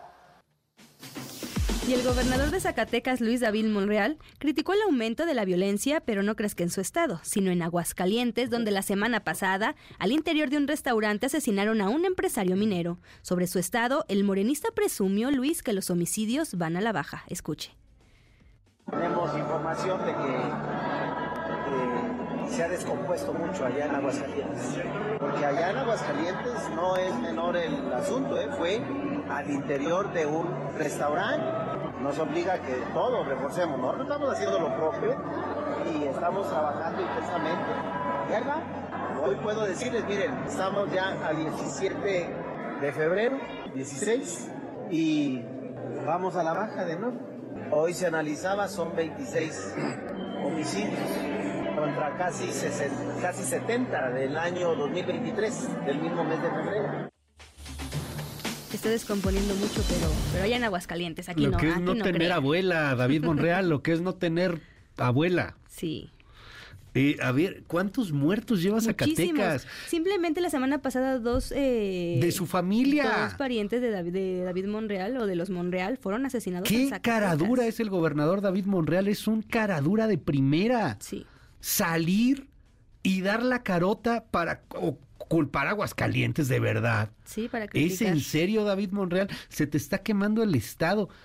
¿Qué broncas mete a su hermano? Por Sí. eso de repente va Ricardo Monreal. Le vean los medios, mejor me voy, Sí, que sí, no me mejor. pregunten de Zacatecas. ¿Qué caradura es David Monreal? Sí. Qué poca. En Pero fin, pues- ay, el Pero pues así los, los morenistas, los gobernadores No, no, morenistas, bueno. Luis. No, es que, es que no, no doy crédito. Y No, nadie daba crédito no, cuando sea, escuchábamos las declaraciones. O sea, cuando estábamos el audio, no, se está descomponiendo. Yo, así, Zacatecas. No, Aguascalientes. y yo, bueno, Qué pues caradura. Aguascalientes. Qué caradura, hay que ser caradura.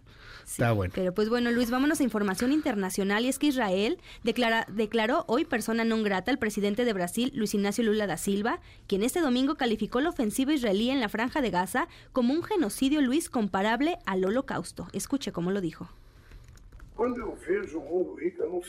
Cuando veo al mundo rico anunciar que dejará de contribuir a la ayuda humanitaria para los palestinos, me quedo preguntándome qué tan grande es la conciencia política de esta gente y qué tan grande es el corazón solidario de esta gente, que no ve que en la franja de Gaza no hay una guerra, sino un genocidio. No es una guerra entre soldados, es una guerra entre un ejército altamente entrenado y mujeres y niños. Finalmente, Luis, te comento que por tercer día consecutivo, la madre de Alexei Navalny, el opositor ruso que murió el viernes pasado en una cárcel del Ártico, no pudo ver el cadáver de su hijo. Quien fuera vocera del también activista Luis denunció este lunes a través de ex antes Twitter que la madre de Navalny y sus abogados llegaron a la morgue muy temprano, no les permitieron entrar, uno de los abogados incluso fue literalmente expulsado y cuando se le preguntó al personal si el cuerpo de Alexei estaba ahí, no respondieron, Luis, y pues hasta ahorita no saben en dónde está el cuerpo de Navalny. Híjole, pobrecita de la madre de Navalny, o sea, no, no me imagino lo que ha sido el viacrucis, Sí. ir cárcel por cárcel, tratar de encontrar el cuerpo de su hijo, caray. Y es que sabes que Luis, ahorita checando la información, un medio independiente ruso manejaba eh, que el cuerpo de Navalny podría estar, este, que tenía hematomas en diferentes partes del cuerpo, pero no, per- no, no precisamente por golpes que le hayan dado, sino por convulsiones y también hematomas en la parte del pecho, pero esto podrían decir que por la manera en la que intentaban resucitarlo, ¿no? O, o reanimarlo durante más de media hora, pero también indican que se, pues, es- el gobierno de Rusia está haciendo los estudios para evidentemente que los resultados sean favorables, ¿no? Sí, Decir claro. nosotros no lo matamos y que me, y mencionaban también que varios jets privados se vieron aterrizando muy cerca de esta cárcel donde falleció porque creían, bueno, se dice que pues llegaban personas de Moscú Sí. para precisamente hacer estos exámenes que no les están permitiendo hacer justo en la, en la cárcel donde ocurrió o en la morgue donde está, donde se supondría que podría estar el cuerpo. A ver, de entrada nunca debió haber estado en la cárcel. Exactamente. Era un opositor. Nada más. Es como si Noroña, cuando mentaba a la madre y cosas por el estilo, a Calderón o a Peña Nieto, lo hubieran metido a la cárcel y lo hubieran matado. Sí. O sea, a ver, eh, de ese tamaño estamos hablando. sí, sí. O como si hoy a un opositor, un Claudio X González, lo meten a la cárcel y lo matan. Y lo O sea, matan. para que nos demos una idea de eso. Eso se llama dictadura. Y, y pasa en gobiernos como Rusia, en donde pues son dictaduras, matan a los opositores. Nunca debió haber estado en la cárcel. Por eso dice Putin, dicen todos los gobernantes en Europa del Este y en Europa eh, del lado democrático. Pues claro que lo mataste. Sí. Lo mataste porque nunca debió haber estado en la cárcel. Era un opositor. Nada más. Ya, su, su no tenías delito fue ser más. opositor del gobierno de Vladimir Putin. y fundar esta organización anticorrupción, Sí. en donde señalaba ahí a muchos de los oligarcas rusos que se habían hecho millonarios con actos de corrupción que, que Vladimir Putin permitía. Exactamente. Pero bueno, pues así, así Pues, las ver, cosas le, allá le daremos en- seguimiento en a ver hasta cuándo encuentran y cuándo dan el reporte oficial, Luis, de cuál fue la causa de la muerte, que hasta el viernes, hasta ahora, también en este momento dicen causas pues naturales. Naturales, de los pero- 47 años. Exactamente. A ver. Gracias, Diana. Te seguimos en tu red. Gracias a ti, Luis. Me pueden encontrar en Twitter ahora a ex como Diana Alcaraz de. Gracias, es Diana Alcaraz, las 9 con 22. Oiga, este, hace un rato le decía yo, porque se está moviendo mucho esta información, que eh, ayer mataron a una persona en San Pedro Garza García, en un hotel, y se mueve con mucha, con mucha fuerza en la prensa, pues que la persona que fue asesinada en San Pedro Garza García era socio operador financiero o algo relacionado con García Cabeza de Vaca. Bueno, pues Francisco García Cabeza de Vaca acaba de tuitear lo siguiente. Con relación a los hechos ocurridos en un hotel en San Pedro Garza, rechazo categóricamente cualquier relación con la persona que desafortunadamente perdió la vida. Y bueno, pues señala que es una fake news. Está bueno, pues ahí está el, eh, la, la información. Niega el ex gobernador García Cabeza de Vaca que la persona que habría sido asesinada en San Pedro tenga relación con él. Las 9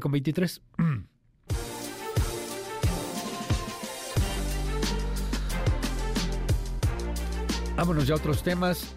El Monte de Piedad. ¿Usted tiene algo en el Monte de Piedad? Le doy mi WhatsApp 5571-131337, 5571-131337, 5571-131337.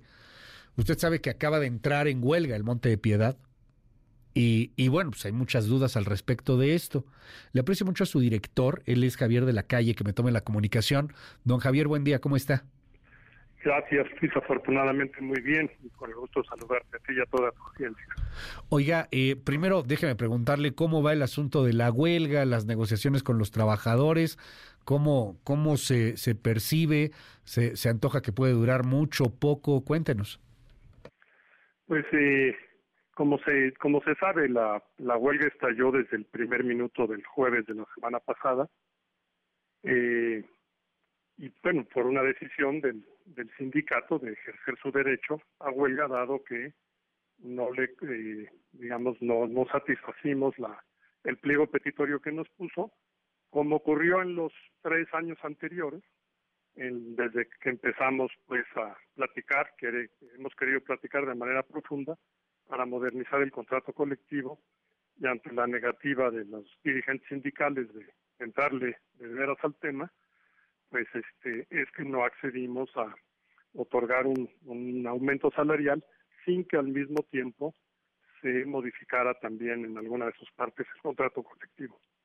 De hecho, lo, lo curioso es que ellos ahora dicen que la huelga eh, comenzó porque no quisimos eh, dar un 5% de aumento, cuando en el convenio que presentó la propia Secretaría del Trabajo y que el, el Montepiedad ya aceptó como un, un convenio que debe que debe ejecutarse, ahí el aumento salarial es de 18%. Entonces, pues la, de fondo la el hecho el- la, la causa de por qué la huelga estalló es por la negativa del 18%.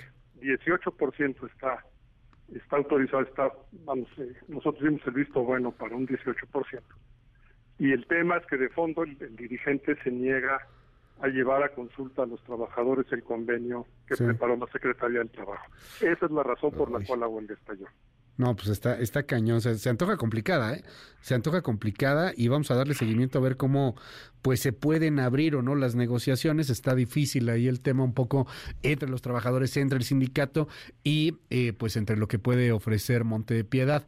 Ahora bien, dígame algo, eh, hay mucha gente que, que tiene algo en el Monte de Piedad, que llevó la tele, las alhajas, que estaba pagando los refrendos y de repente viene la huelga, las 300 instalaciones de, de Monte de Piedad, entiendo, en toda la República Mexicana, pues están, están tomadas, ¿no? Están, están en huelga. ¿Qué, ¿Qué pasa con lo que dejaron ahí los usuarios? Pues bueno, es una, sí, es una tristeza y en lo que, en lo que toque, una, digamos, una disculpa con todos nuestros clientes, que son millones de familias en México. Eh, pues por el por esta interrupción en las operaciones. Siempre decirles sus prendas están seguras, están debidamente resguardadas y así seguirán, no corren las prendas ningún riesgo.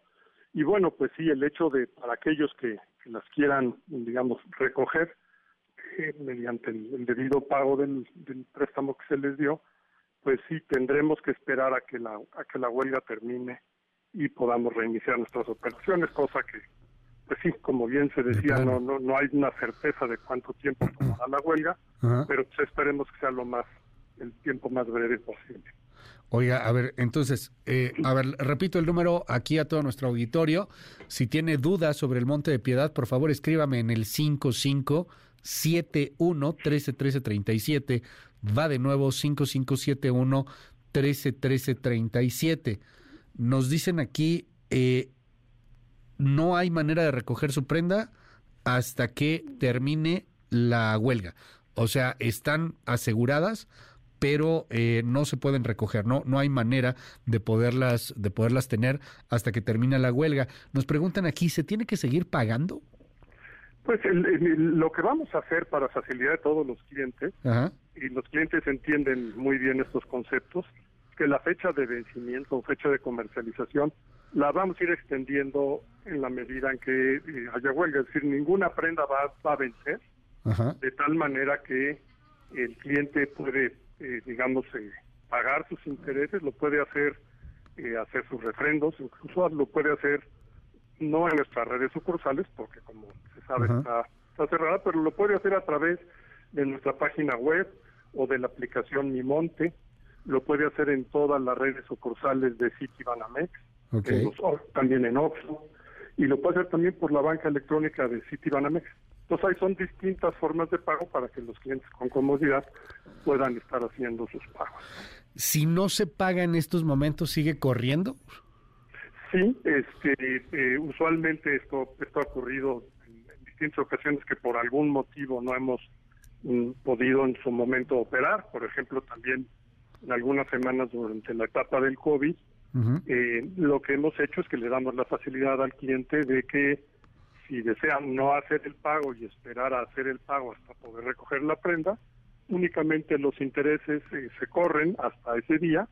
Sin ningún cargo adicional, no hay comisiones, no hay ninguna, no se le va a cobrar ninguna pena convencional ni ninguna comisión por resguardo, únicamente los intereses que se corren. Ahora, si el cliente quisiera que sus intereses no se no se agreguen, pues lo que puede hacer es hacer el pago, incluso el pago del desempeño en la fecha que corresponde y la prenda quedará eh, pendiente de entrega y se entregará el día que, ya se pueda hacer. Ahora, eh, lo que nos dice mucha gente es, eh, o sea, se, se, se, tiene que seguir pagando si no quieres tener intereses. ¿Qué pasa cuando esté el vencimiento de la, de la prenda? O sea, que el vencimiento era hoy, por ejemplo, o era en estos días. ¿Eso se suspende, se congela? Le damos dos opciones al cliente, digamos, si, hoy había un vencimiento, el cliente puede pagar el día de hoy su desempeño y, ya la prenda simplemente se le entregará días después cuando la huelga se levante. Y ya no hay ningún cobro adicional porque quedó el, empeño perfectamente pagado. Si el cliente, por otro lado, prefiere esperarse unos días más y hacer el pago en fecha posterior, se va a cobrar en este caso sí se le cobran los intereses únicamente por los días adicionales.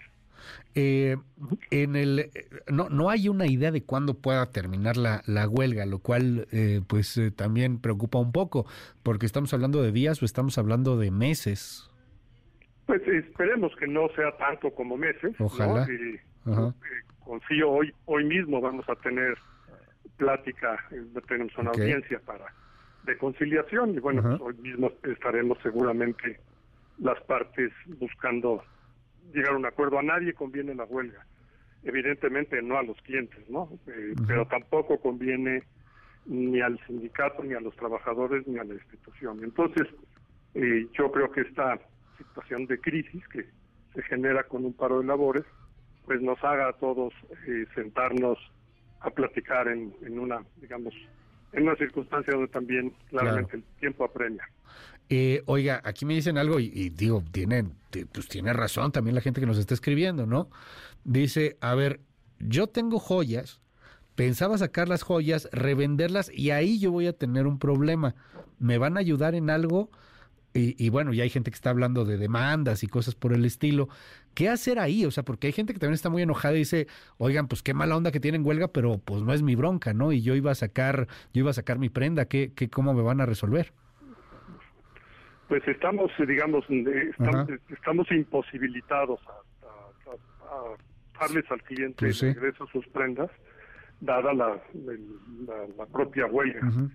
Eh, estoy consciente de las molestias que esto y el enojo que esto causa entre nuestros clientes, pero pues eh, ante, ante lo imposible no hay manera de, de poder de poder resolverlo así. Y sin duda, pues a nuestros clientes les vamos a dar el, el trato digno, respetuoso Claro. y decoroso que siempre merecen. Bueno, de, de entrada lo que sí sabemos y podemos garantizar es que están seguras las prendas que se hayan empeñado. Es así, tanto por el sindicato como por eh, la, la institución, eso está totalmente garantizado, no pasa nada. Así es. Están las prendas, están en las bóvedas, están debidamente custodiadas y guardadas. Le, le aprecio muchísimo que me haya tomado esta comunicación y, y pues vamos a seguir muy de cerca aquí el, el tema de lo que está pasando en Monte de Piedad, muchos comentarios. Gracias, estamos al habla si nos permite, es el director del Monte de Piedad, Javier de la Calle, muy buenos días. Muchas gracias y muy buenos días. Híjole, bueno, pues sí, hay mucha gente enojada, tiene razón. Hay, hay gente que dice, oye, pues yo ya estaba pagando, yo ya quería mis joyas o mi reloj, aquí dice que una tele de regreso. Pues es que no se puede porque está la huelga. Y pues la respuesta es que tienen que esperar, ¿no? Obviamente, pues hay otros canales judiciales y si quieren pues acercarse a ellos, pues están en todo el derecho, ¿no? Este 5571-131337, sí, sí corren intereses. Si no quieren que corran intereses, tiene usted que pagar, ya sea en Citibanamex o ahí en la página de Monte de Piedad. Viene la, el lugar en donde puede usted pagar, en donde puede hacer el depósito para que no corran intereses. Pues sí, sí está cañón. Hay mucha gente que dice pues deberían de tener más atención hacia los usuarios. Bueno, pues ahí está, 9 con 34 minutos, 5571 131337 WhatsApp abierto absolutamente para todo el auditorio. MBS Noticias. Cultura y espectáculos. And the BAFTA goes to Christopher Nolan. Oppenheimer. Oppenheimer, de Christopher Nolan, fue la gran ganadora de la edición 77 de los premios BAFTA al llevarse siete galardones. Mejor director, mejor película, mejor actor protagonista, mejor banda sonora original, mejor fotografía, mejor edición y mejor actor de reparto. Le siguió Poor Things de Yorgos Lantimos, que se alzó con cinco reconocimientos, entre los que sobresale el de mejor actriz protagonista para Emma Stone. Por su parte, La zona de interés de Jonathan Glazer fue seleccionada como mejor película en habla no inglesa, mientras que El niño y la garza de Hayao Miyazaki triunfó como mejor película de animación. Vampire Weekend estrenó los videoclips oficiales de las canciones Capricorn y Gen X Cops, primeros dos sencillos de su más reciente material discográfico Only God Was Above Us, que llegará a canales de streaming el próximo 5 de abril. La banda neoyorquina anunció un tour por Norteamérica en el cual visitará ciudades como Chicago, Atlanta, Boston y Los Ángeles a partir del próximo 8 de abril. El Museo del Palacio de Bellas Artes, en colaboración con la Cineteca Nacional, presentará el ciclo Cinecrom, Cine y Color en México, el cual estará estará disponible en el máximo recinto cultural de nuestro país a partir de hoy y hasta el próximo 23 de febrero. Bajo la curaduría de Jesse Lerner, en dicho evento fílmico se proyectarán 30 cortometrajes nacionales e internacionales que dan cuenta sobre la experimentación con el color en el cine, entre los que destacan Corteza Neón de Bruno Varela, Ciudad Maya de Andrés Padilla y México Espectacular de Demetrio Bilbatúa. El dueto norirlandés Bicep, integrado por Andy Ferguson y Matt McBriar, volverá a nuestro país para dar dos conciertos el próximo 18 de abril en el Auditorio BB de la Ciudad de México y al día siguiente en el Guanamor Teatro Estudio de Guadalajara. Hoy tendrá lugar la preventa de boletos, mientras que la venta general iniciará mañana en las taquillas de los inmuebles y a través de Ticketmaster. En un momento regresamos. Continúa con la información con Luis Cárdenas en MBS Noticias.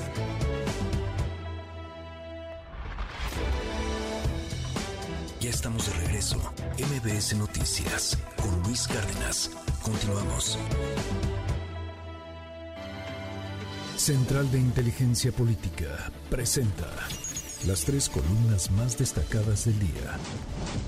Del financiero con Raimundo Riva Palacio. La marcha contra el presidente, la tercera marcha por la democracia, fue una expresión masiva de rechazo contra el presidente López Obrador, congregando a miles en el Zócalo de la Ciudad de México y a cientos más en otras ciudades. A pesar de la falta de violencia, el Palacio Nacional fue blindado y la bandera mexicana no fue izada. ¿Y qué dijo el presidente? Lo de siempre. Desestimó la protesta, tachando a los participantes de apoyar la corrupción. De Excelsior con Leo Zuckerman, el desprecio a las minorías. La democracia implica respeto por las minorías, incluyendo su derecho a manifestarse en lugares como el Zócalo, donde se iza la bandera. Es crucial reconocer que aquellos con opiniones divergentes también son mexicanos y merecen respeto, aunque pareciera que los de la 4T no entienden algo tan básico.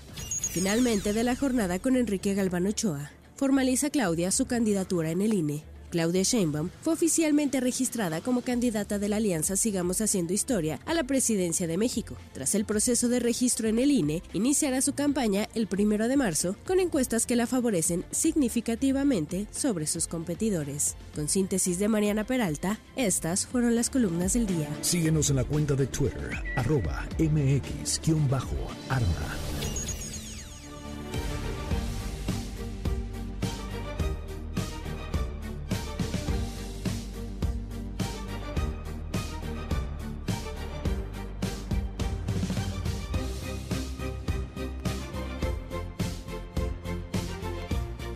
Ya estamos de nueva cuenta aquí en este espacio. Oiga, gracias por muchos mensajitos aquí en el WhatsApp. Me encanta, me encanta la gente, siempre, siempre muy atenta, como esta persona que me dice: A ver, animal, ya cállate, deja hablar a tus invitados, eres un estúpido. Perdón. Inútil, ¿por qué tenemos que hablar contigo?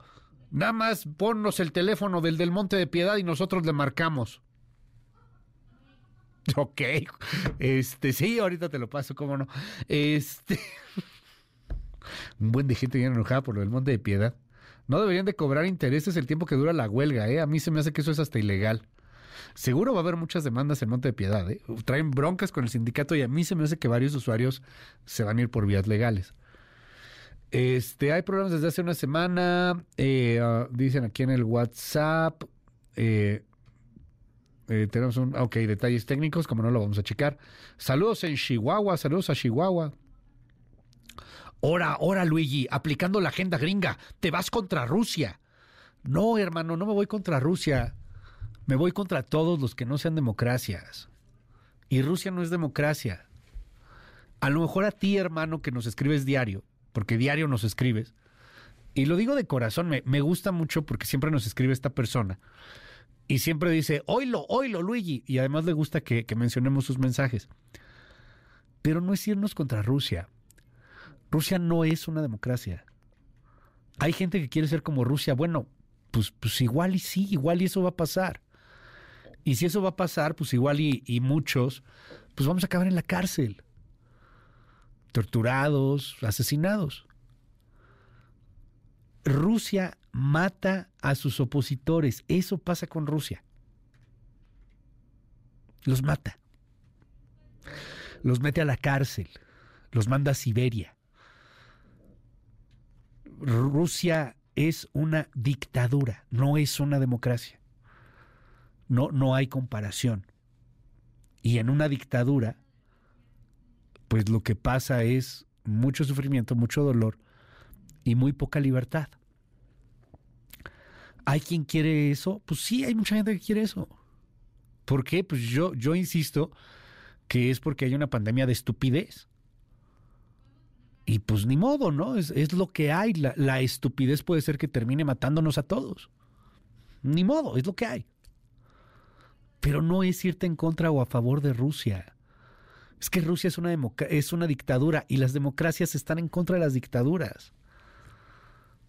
Yo creo que nadie quisiera ser Rusia. O sí, usted quisiera ver a, a Xochitl Galvez en la cárcel, arrestada ahí en prisión quisiera ver a cualquier opositor, a Chumel Torres, detenido, preso, muerto a lo mejor. O sea, eso le gustaría. Que solamente sea la voz del presidente. Y si el presidente fuera panista, entonces cualquier opositor, como por ejemplo Noroña, una Dan Augusto López, una Lucía Trasviña, en las cárceles, muertos.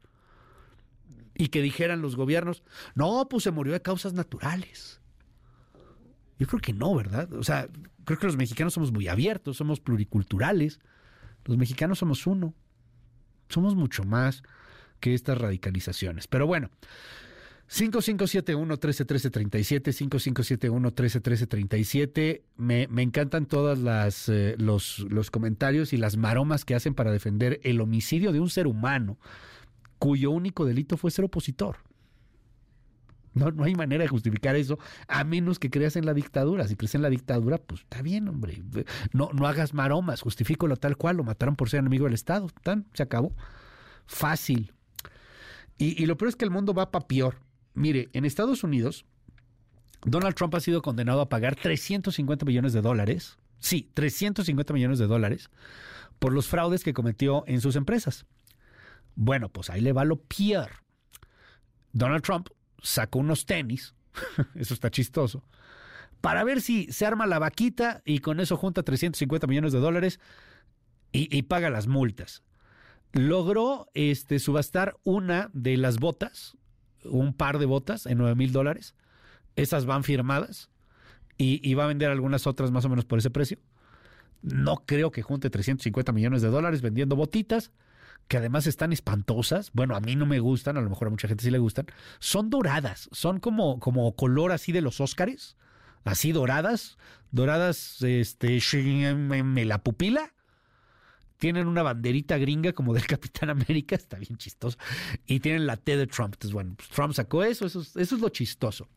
Lo que no es chistoso es que Trump la semana pasada dijo que él alentaría a dictadores como Vladimir Putin, porque en el fondo Trump es un dictador, a atacar países de Europa del Este que no pagaron sus cuotas en la OTAN y que él no los defendería, ¿eh? que al contrario le diría a Putin, pues atácalos, échatelos. Eso ha generado una preocupación brutal en Europa, porque las declaraciones no son menores, porque estamos a pasos agigantados yendo hacia una etapa bien oscura de la humanidad. Y de eso se está reflexionando en Europa. Inder Bugari. El expresidente de Estados Unidos y candidato republicano a la presidencia, Donald Trump, lanzó en su mitin en Carolina del Sur un auténtico misil a los aliados europeos de la OTAN. Allí Trump dijo que no protegería, de hecho animaría al presidente ruso Vladimir Putin a atacar a los aliados de la OTAN que no paguen la factura. Ciertamente en la OTAN los 31 socios no pagan cuotas, pero sí existe el compromiso de que deben destinar por lo menos el 2% de su Producto Interno Bruto a seguridad y defensa. Para este 2024 se estima que 18 de los aliados cumplirán con el criterio del 2%, lo que implicaría que de llegar a la presidencia de Donald Trump, Putin tendría luz verde para agredir a 13 aliados, como Alemania, Italia o España. Las declaraciones de Trump no tienen fundamento y están descontextualizadas. El artículo 5 del Tratado de la OTAN establece que un ataque armado contra un miembro se considera como un ataque dirigido contra todos, es decir, todos para uno y uno para todos. De manera que el Pentágono está obligado a intervenir en caso de agresión externa. Pero más allá de las obligaciones contractuales, es en el propio interés de Washington defender a la alianza. Jens Stoltenberg, secretario general de la OTAN.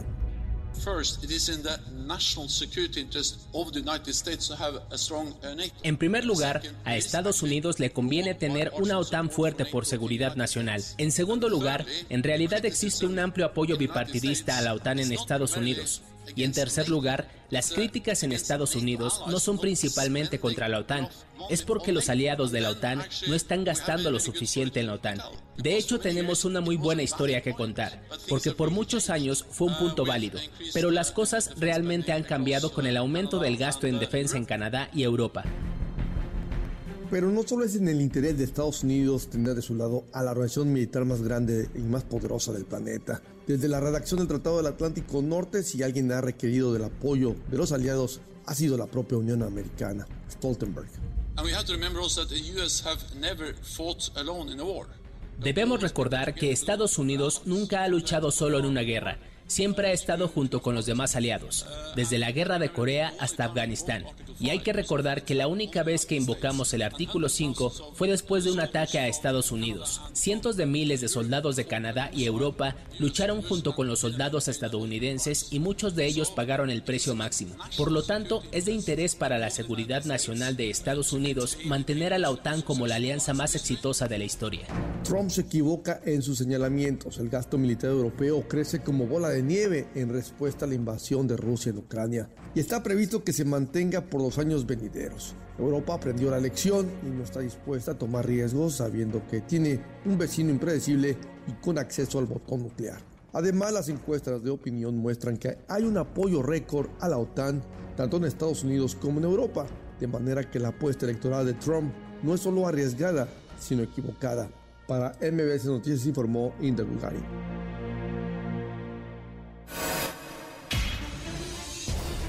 Titulares del mundo. New York Times, Estados Unidos. En Nueva York, la marca Trump está costando a algunos propietarios de condominios. Washington Post, Estados Unidos. Irán, temeroso de una guerra más amplia, insta a sus representantes a evitar provocar a Estados Unidos. El País, España. El Partido Popular conserva la mayoría absoluta. Le Monde, Francia. Emmanuel Macron defiende la abolición del derecho a la tierra en la isla de Mayotte, convertida en la primera maternidad de Francia. The Guardian, Reino Unido. Putin acusado por tapar huellas de la muerte de Navalny. Der Spiegel, Alemania. Caso Navalny. El Ministerio de Asuntos Exteriores alemán convoca al embajador ruso. Corriere della Sera, Italia. Navalny. Todos los misterios. Funcho de São Paulo, Brasil. Israel convoca a embajador brasileño tras discurso de Lula. El Clarín, Argentina. Reforma laboral. El gobierno va a la corte y prepara un proyecto. Al Jazeera, Medio Oriente. Comienza la audiencia de la Corte Internacional de Justicia sobre las consecuencias jurídicas de la ocupación israelí de Palestina. En un momento regresamos. Continúa con la información con Luis Cárdenas en MBS Noticias.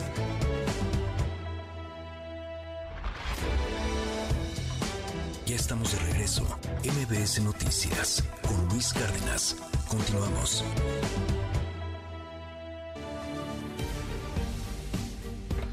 Lunes de Ciencia con Arturo Barba, hoy con el problema del agua y la escasez del agua, que no es privativo de la Ciudad de México ni de México, un problema global. Querido Arturo, te mando un abrazo, ¿cómo estás? ¿Qué tal Luis? Muy buen día a ti y a todo el auditorio. Efectivamente, a pesar de que, eh, más bien sumándole al hecho de que la Ciudad de México se está quedando eh, sin agua porque extrae el 70% de sus necesidades de, del agua subterránea, esto hay que sumarle los factores climáticos, Luis. El, el cambio climático está afectando eh, una de las zonas productoras de agua, del vital líquido, y que además regula la temperatura de todos los ecosistemas del planeta. Se está, estoy hablando del caso de la selva del Amazonas, que alberga el 10% de, de la biodiversidad del planeta, almacena carbono equivalente a 20 años de las emisiones de todo el mundo y es responsable de este efecto de enfriamiento que ayuda a estabilizar el clima de todo el planeta.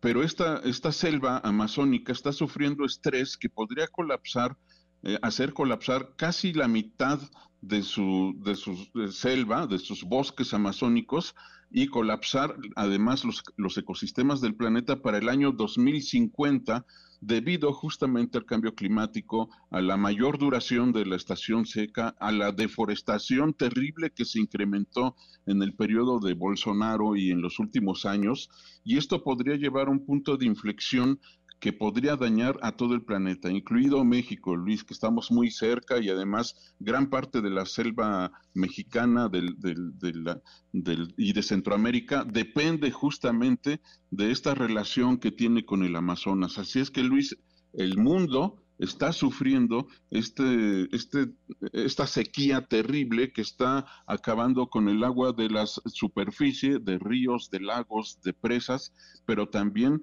la que producen las grandes selvas y en especial el Amazonas, Luis. Así es que este estrés hídrico al cual estamos enfrentando va a empeorar en los próximos años.